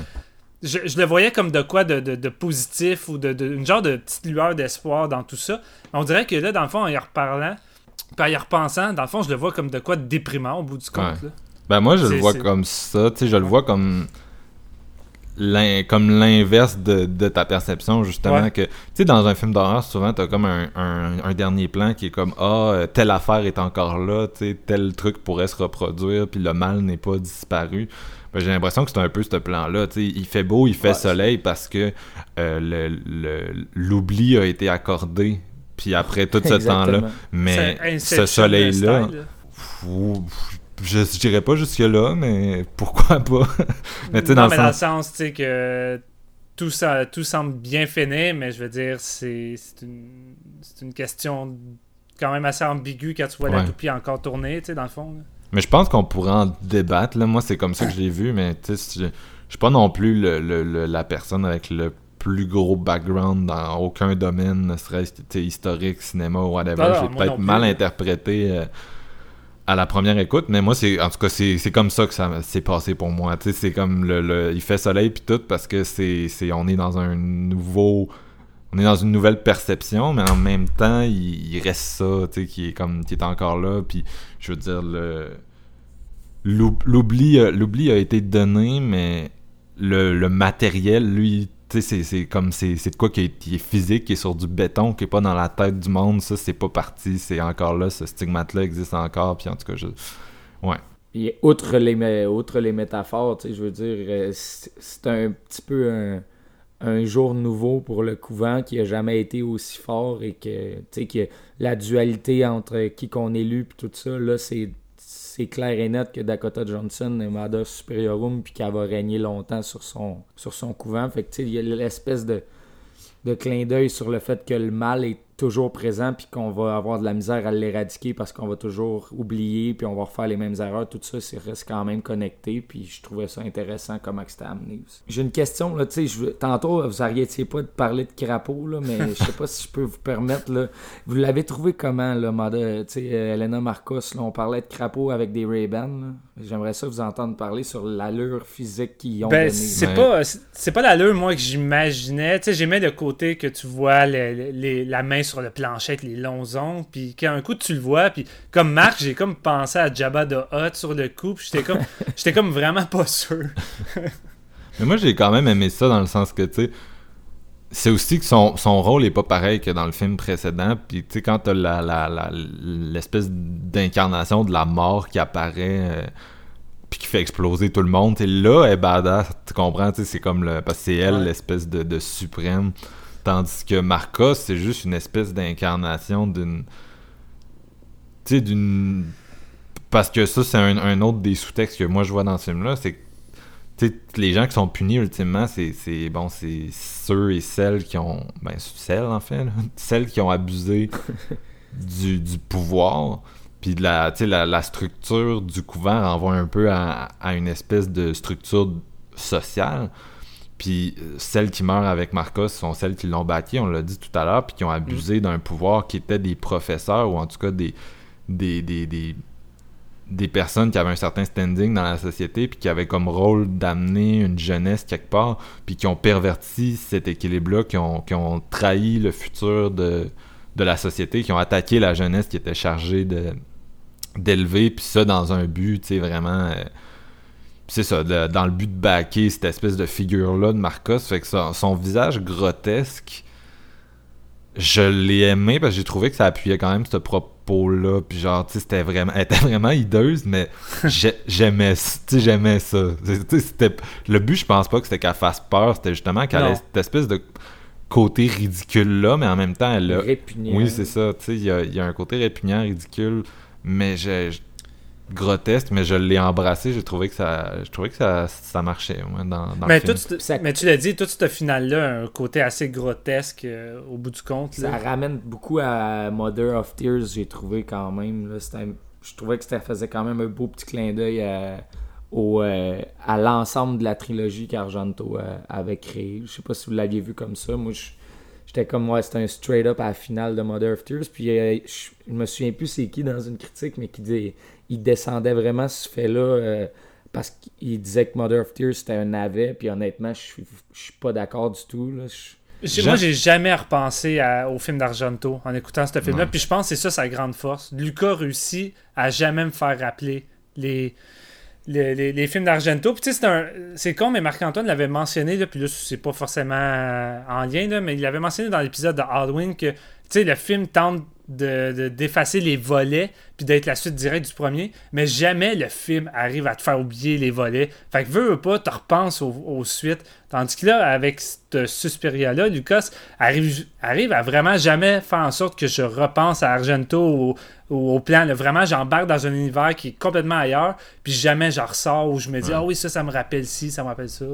Puis je, je peux comprendre le parallèle avec Mother of Tears quand les gens le font, mais moi, j'ai trouvé que cette fin-là de Suspiria avait une puissance d'évocation que Mother of Tears pourrait juste rêver, là, dans le sens que, tu sais, oui, en termes de, ah, il y, a- il y a du grotesque, puis il y a une espèce de sabbat souterrain avec la sorcière, puis des, des- une espèce d'orgie. Je peux comprendre le, le parallèle, mais dans les images que tu réussi à créer dans ce sous-sol-là, euh, non, c'était vraiment fort. là. La musique, euh, l'espèce de, de- C'est le seul moment qu'ils utilisent des, des couleurs, là, ça devient tout Ouais. rouge, il y a un filtre rouge sur l'écran, puis elle se promène, puis à un moment donné, je pense qu'il y a une espèce de ralenti, puis un accéléré en même temps dans le même plan, Ouais, si je me trompe pas. euh, Puis la musique, la caméra qui tourbillonne, puis elle, elle donne une espèce de baiser de la mort au, au personnage sur la musique. Puis écoute, c'était d'une puissance que je, je pourrais même pas rêver dans un Mother of Tears. C'était l'aboutissement de cette intrigue-là. Puis c'est comme le dernier set piece de danse, si on veut, genre, métaphoriquement, euh, ouais, c'est ça. C'est une... pour, euh, pour amener la mort à, à toutes celles qui ont comme craché sur Malus Superiorum, dans le fond. C'est l'aboutissement de tout ça. Fait que moi, je, je peux comprendre qu'au niveau de l'imagerie, peut-être, mais de ce qui fait de cette imagerie-là, je suis désolé, mais tu sais, Dario, je l'aime, Mother of Tears, là, mais tu sais, Dario, il était fucking pas là, là en termes de d'efficacité puis de maîtrise de son art euh, en 2007 quand il a fait euh, Ah non. Mother of Tears versus tu sais, comment ça ça s'inscrit dans avec le reste du film puis je sais que ça fait partie des choses qui ont encore là euh, mis off du monde, mais écoute, ça a l'air que tous les maquillages de Tilda Swinton ont mis off du monde de ce film-là. Mais il y a en tout cas, vous, selon vous, est-ce est-ce que vous voyez la, la raison pour laquelle? Parce que moi, c'est une de mes interrogations, c'est. C'est quoi la raison du, du réalisateur d'avoir. euh, d'avoir transformé, d'avoir grimé Tilda en homme? Parce que c'est vois. c'est clairement pas juste le trip de, de maquiller une femme puis de dire oh oh oh regardez tu sais s'il y a- moi je pense qu'il y a une portée symbolique Ben, c'est-tu une volonté de diminuer pratiquement à zéro les, les, les personnages vraiment masculins du film pour- au point que même un des personnages principaux masculins soit même pas réellement masculin, tu sais? Je- Ouais. j'a- Mais j'a- Comme on disait, les deux autres personnages masculins, je pense que c'est les policiers. Il n'y en a pas d'autres. non c'est ça non, j'en ai pas vu Puis d'autres. les policiers dans les années 70 en Allemagne, je, je, je connais pas, mais dans- je sais pas s'il devait y avoir des femmes police dans ces années-là. Fait que j'ai l'impression qu'ils voulaient comme juste faire l'unité du couvent des. Tu sais, vraiment donner cette impression-là que c'est les femmes qui ont la force dans. dans Mais tu sais, c'est un peu ça que t'as dans, comme feeling de toute façon tout au long du film. Tu les, même si t'en vois pas beaucoup, tu vois que on est dans un monde où les hommes ont juste crissement pas le contrôle, puis ceux qui ont le contrôle, ce Ouais. sont les femmes, tu sais. Puis, euh, Ouais. Mais encore là, on dirait, j'arrive pas forcément à justifier le fait d'avoir mis Tilda en maquillage, puis moi, c'est vraiment, c'est plate parce que ça m'a vraiment bugué. Ça m'a autant bugué que ça pouvait me bugger d'avoir Peter Cushing en CGI dans Star Wars Rogue Ouais. One. Puis c'est, c'est plate parce que même, même la, la- la fameuse scène dramatique qui se fait raconter, euh, qu'est-ce qui est arrivé à sa femme, j'ai trouvé le, le moment que le personnage pleure pas crédible. Je le trouvais fait. J'arrivais pas à voir des larmes ou des yeux qui commencent à être sur le bord de pleurer. Je voyais juste un masque avec des bruits qui fait. Sais, vraiment tout le long qu'il pleure, il fait juste vraiment des. Puis j'étais comme. Ouais. J'arrive pas. J'arrive pas. C'est c'est artificiel à mes yeux. Puis c'est ça que. Je pense que c'est ça qui me nuit. Tu sais, je pense pas que ça soit tant le fait que c'est un personnage euh, qui apporte une intrigue secondaire de plus à, à l'histoire qui me gêne. C'est vraiment juste le fait que ça soit un maquillage. J'arrive pas à voir d'autre chose. Ça, ça me fuck. Moi, ça m'a pas bugué, ça m'a vraiment plus intrigué. Tu sais, je me disais, est-ce qu'à un point, on va, on va faire le pont entre lui puis le... Parce que le seul personnage de, de Tilda qui est comme vraiment euh, Tilda sans make-up, c'est Madame Blanc. Puis je me disais, Ouais. est-ce qu'à un certain point, on va faire le pont entre ces deux personnages-là d'une façon ou d'une autre? Euh, on l'a peut-être fait, puis je m'en suis pas rendu compte. Puis c'est- une des, une des mon- nombreuses questions qui, qui restent à- en tête que tu dis Ah, je vais peut-être le voir une autre fois, puis voir quelque chose euh, qui m'a échappé. Là. Je vais avoir de l'air naïf. Moi, je m'en suis rendu compte à la moitié du film que Tilda Swinton euh, jouait avec l'empereur. Fait qu'honnêtement, ça m'a pas bugué du tout. Non, moi, je, son, jeu- son jeu, je l'ai trouvé pas pire. C'était peut-être la voix, moi, qui m'a un petit peu. Puis tu sais, c'est ça, le moment où elle doit pleurer, euh, Ouais. mais t'as peu, faut qu'elle pleure un peu comme un homme, tu sais, c'est c'est tough, là. C'est un beau défi de jouer trois personnages, je pense. Je pense pas que ça a été euh, une mauvaise décision au final. Je pense que. Ben, tu sais, ça dépend. Tu sais. C'est discutable. Moi, si tu fais ça pour la gimmick qu'elle joue trois personnages, ça me gosse. Tu sais, quand il n'y a pas vraiment une raison derrière ça, ça, ça me bug. À la limite, si j'avais vu euh, vraiment ce personnage d'homme-là, puis jamais Tilda derrière ça, ok, ça m'aurait peut-être moins dérangé, mais là, vu que je vois Tilda, ça me gosse encore plus. Je sais pas, moi je pense que c'est pour la, la, force du symbole féminin que, que, que, que ça peut représenter. Là, la force de ce couvent-là, que t'es, t'es, vraiment entouré de femmes, que c'est, c'est vraiment les, les femmes qui ont le gros bout du bâton. Je sais pas. Je pense que c'est la une. Je trouve pas d'autres raisons valables pourquoi qu'il aurait donné euh, ce rôle-là à Tilda Swinton. Je sais pas, à la limite, si c'est un personnage qui aurait été possédé par l'esprit de- de- d'une mère ou de quoi, je pourrais à la limite comprendre, mais je veux dire, là, ça ça n'a pas d'ambiguïté. C'est un homme. Je veux dire, c'est juste un homme puis qui, qui est à la recherche de, de sa femme savoir ce qui s'est passé. Fait que c'est pour ça que c'est. je- comme. C'est pas clair. Je sais pas si avec un deuxième visionnement ça va changer. Peut-être que c'est quelque chose qui veut justement que tu, tu te poses des questions, mais qu'il n'y a pas vraiment de réponse à lui-même non plus. Peut-être, j'ai pas. Sérieusement, je me suis amusé à regarder une coupe de reviews, mais tu sais, j'ai pas été fou de voir les analyses, mais j'ai pas vu grand monde euh, apporter des points qui pouvaient euh, faire en sorte que je suis comment ouais, je comprends. là. Dans un film qui s'intéresse à l'illusion puis à l'invisible, puis qui est le, le remake d'un maître de, de l'illusion puis de l'invisible qui était Dario Argento, on dirait que j'arrive pas à me dire que c'était vain comme choix. Puis j'ai vraiment l'impression qu'il y a- il y, a quelque chose à déterrer là-dessus parce que c'est c'est- c'est- c'est ça. c'est- Il y, a- il y a quelque chose de... C'est clairement pas juste pour euh, lui faire donner plusieurs rôles. là. Tu sais, ça- Il y a une raison valable. Mais tu sais, c'est vrai que l'illusion euh, est quelque chose de fort dans Suspiria, puis si c'était vraiment le but d'y aller avec encore l'illusion, ben franchement, c'est un esti de choix de merde d'avoir dit dans le marketing que c'était Tilda. Tant qu'à moi, j'aurais gardé le silence, puis ils j'aurais laissé dit. ça ici. Ben oui, ben oui, t'avais des posters, t'avais Ils des l'ont- posters. Ils l'ont caché, Steven. Ils ont essayé de le cacher. Ils ont même inventé un faux acteur. Ils créditaient ça à genre Lutz, je sais plus qui, un homme Ouais, allemand de c'est- 80 ans. Puis le monde sont réalisé que c'était Tilda, fait qu'ils gossaient le réalisateur puis les producteurs. Mais même Tilda, elle disait non, c'est pas moi, c'est Lutz chose. Puis euh, à, la, à la première à Venise, le monde il demandait ah Lutz, il va-tu être là? Puis il était comme Ah, non, il y a 80 ans, il peut pas se déplacer. Fait que là, t'as- t'as pas Ah suivi ouais, ça.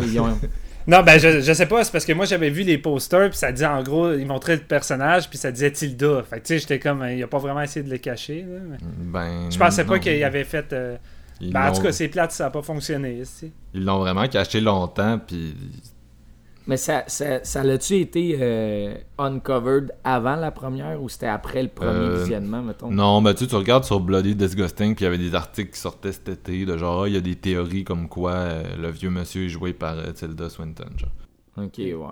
Ça a, ça a leaké euh, sur le plateau. genre. Ben, je pense pas, c'est juste le monde a vu le premier trailer, puis est dedans.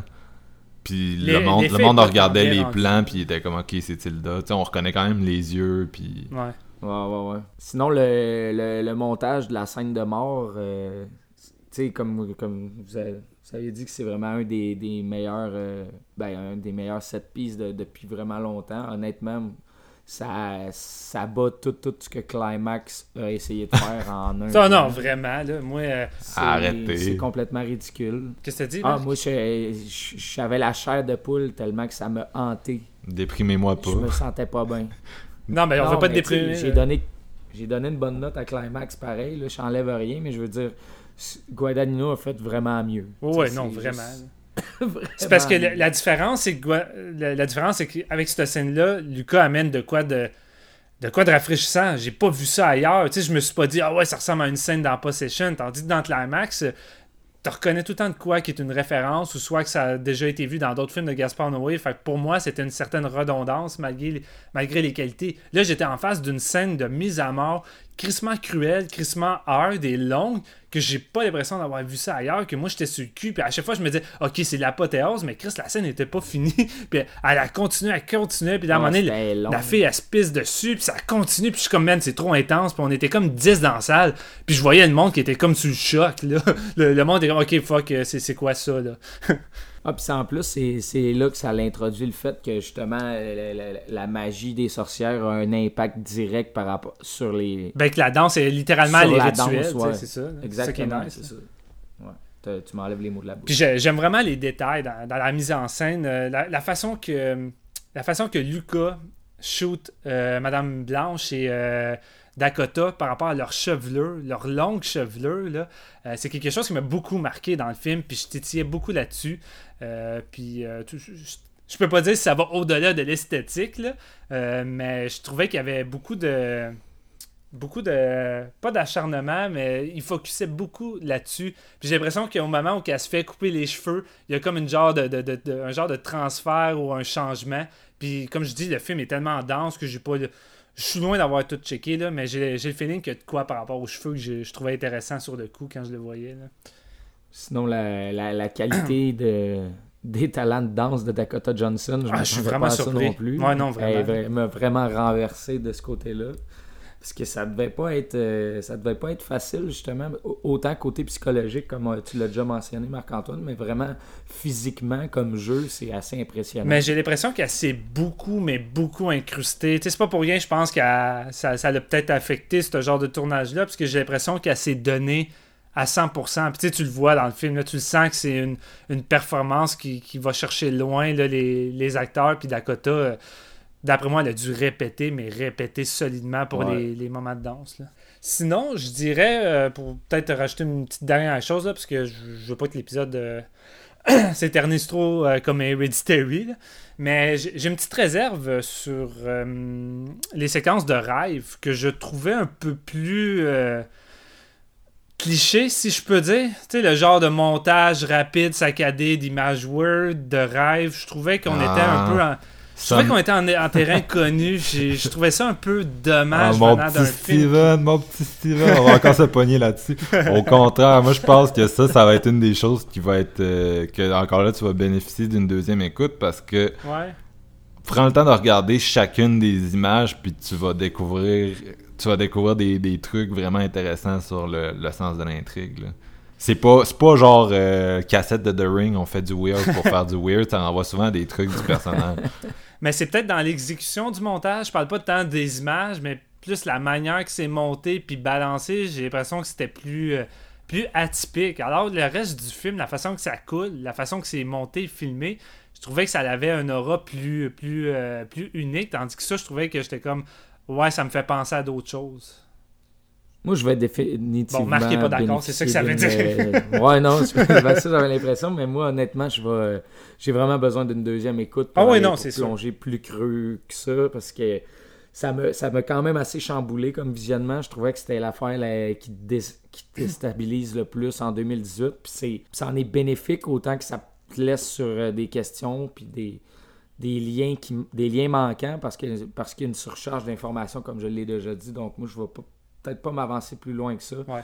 Mais, euh, On va pouvoir en reparler aussi, film. euh. Oh, ouais, Ouais. c'est, clair que d'après durant moi, les tops, euh, on va sans doute euh, revenir là-dessus. Mais je sais S'il est sorti c'est ça. avant les tops, honnêtement, on va devoir le réécouter puis en rejaser encore un petit peu. Aura-t-on l'occasion de faire une deuxième écoute d'ici là? C'est surtout la question, mais euh, au moins on va peut-être pouvoir lire euh, d'autres sur le sujet puis euh, euh, combler les, les vides. Parce que, non, c'est ça. C'est, moi, sincèrement, ça- c'est un film que je voulais revoir puis que j'étais comme, ok, il y a des trucs qui me sont un peu passés au-dessus de la tête, j'en suis persuadé. Euh, je, je- je suis très admiratif des gens qui sont capables d'avoir une lecture vraiment finie puis polie d'un film après une seule écoute. Puis moi, je l'ai déjà dit, mais j'ai pas une bonne mémoire visuelle. Fait que souvent, mon esprit me joue des tours sur les plans, les durées des, des, des plans. Puis, en tout cas, j'ai, c'est plate à dire, mais tu sais, on a vraiment tous. euh, personne n'a la même mémoire visuelle. là. On est tous sur une échelle. Puis les gens qui ont des mémoires photographiques, leurs souvenirs des films doivent être vraiment précis. Puis ça doit être quand même utile pour euh, juste le revisiter dans, dans ta tête. Moi, je, moi, je suis pas comme ça. Ah non, vraiment pas. non. Je partage ton avis là-dessus. Fait que ça met un peu fin, je pense, à notre, euh, à notre épisode sur Suspiria. Euh, merci beaucoup, les gars. C'était un film qu'on attendait depuis si longtemps. Puis c'était vraiment un plaisir de, de le décortiquer puis d'en parler euh, à chaud comme ça. Ouais, vraiment content. Ben, Merci à toi. On va souhaiter d'avoir d'autres remakes de Dario de- d'aussi grande qualité s'il y en a qui, qui s'en viennent un jour. Puis bien sûr, on, on les couvrira à ce moment-là sur euh, Séance de minuit. Donc euh, merci à tout le monde de nous avoir écoutés. Puis euh, on se revoit bientôt pour quelque chose de fort différent, un certain film de boxe. Tu laisses pas une musique? Euh, c'est qu'on va mettre comme musique. On va, Ben, se, on va se laisser, de Suspiria. on va se laisser sur Burn the Witch de Radiohead.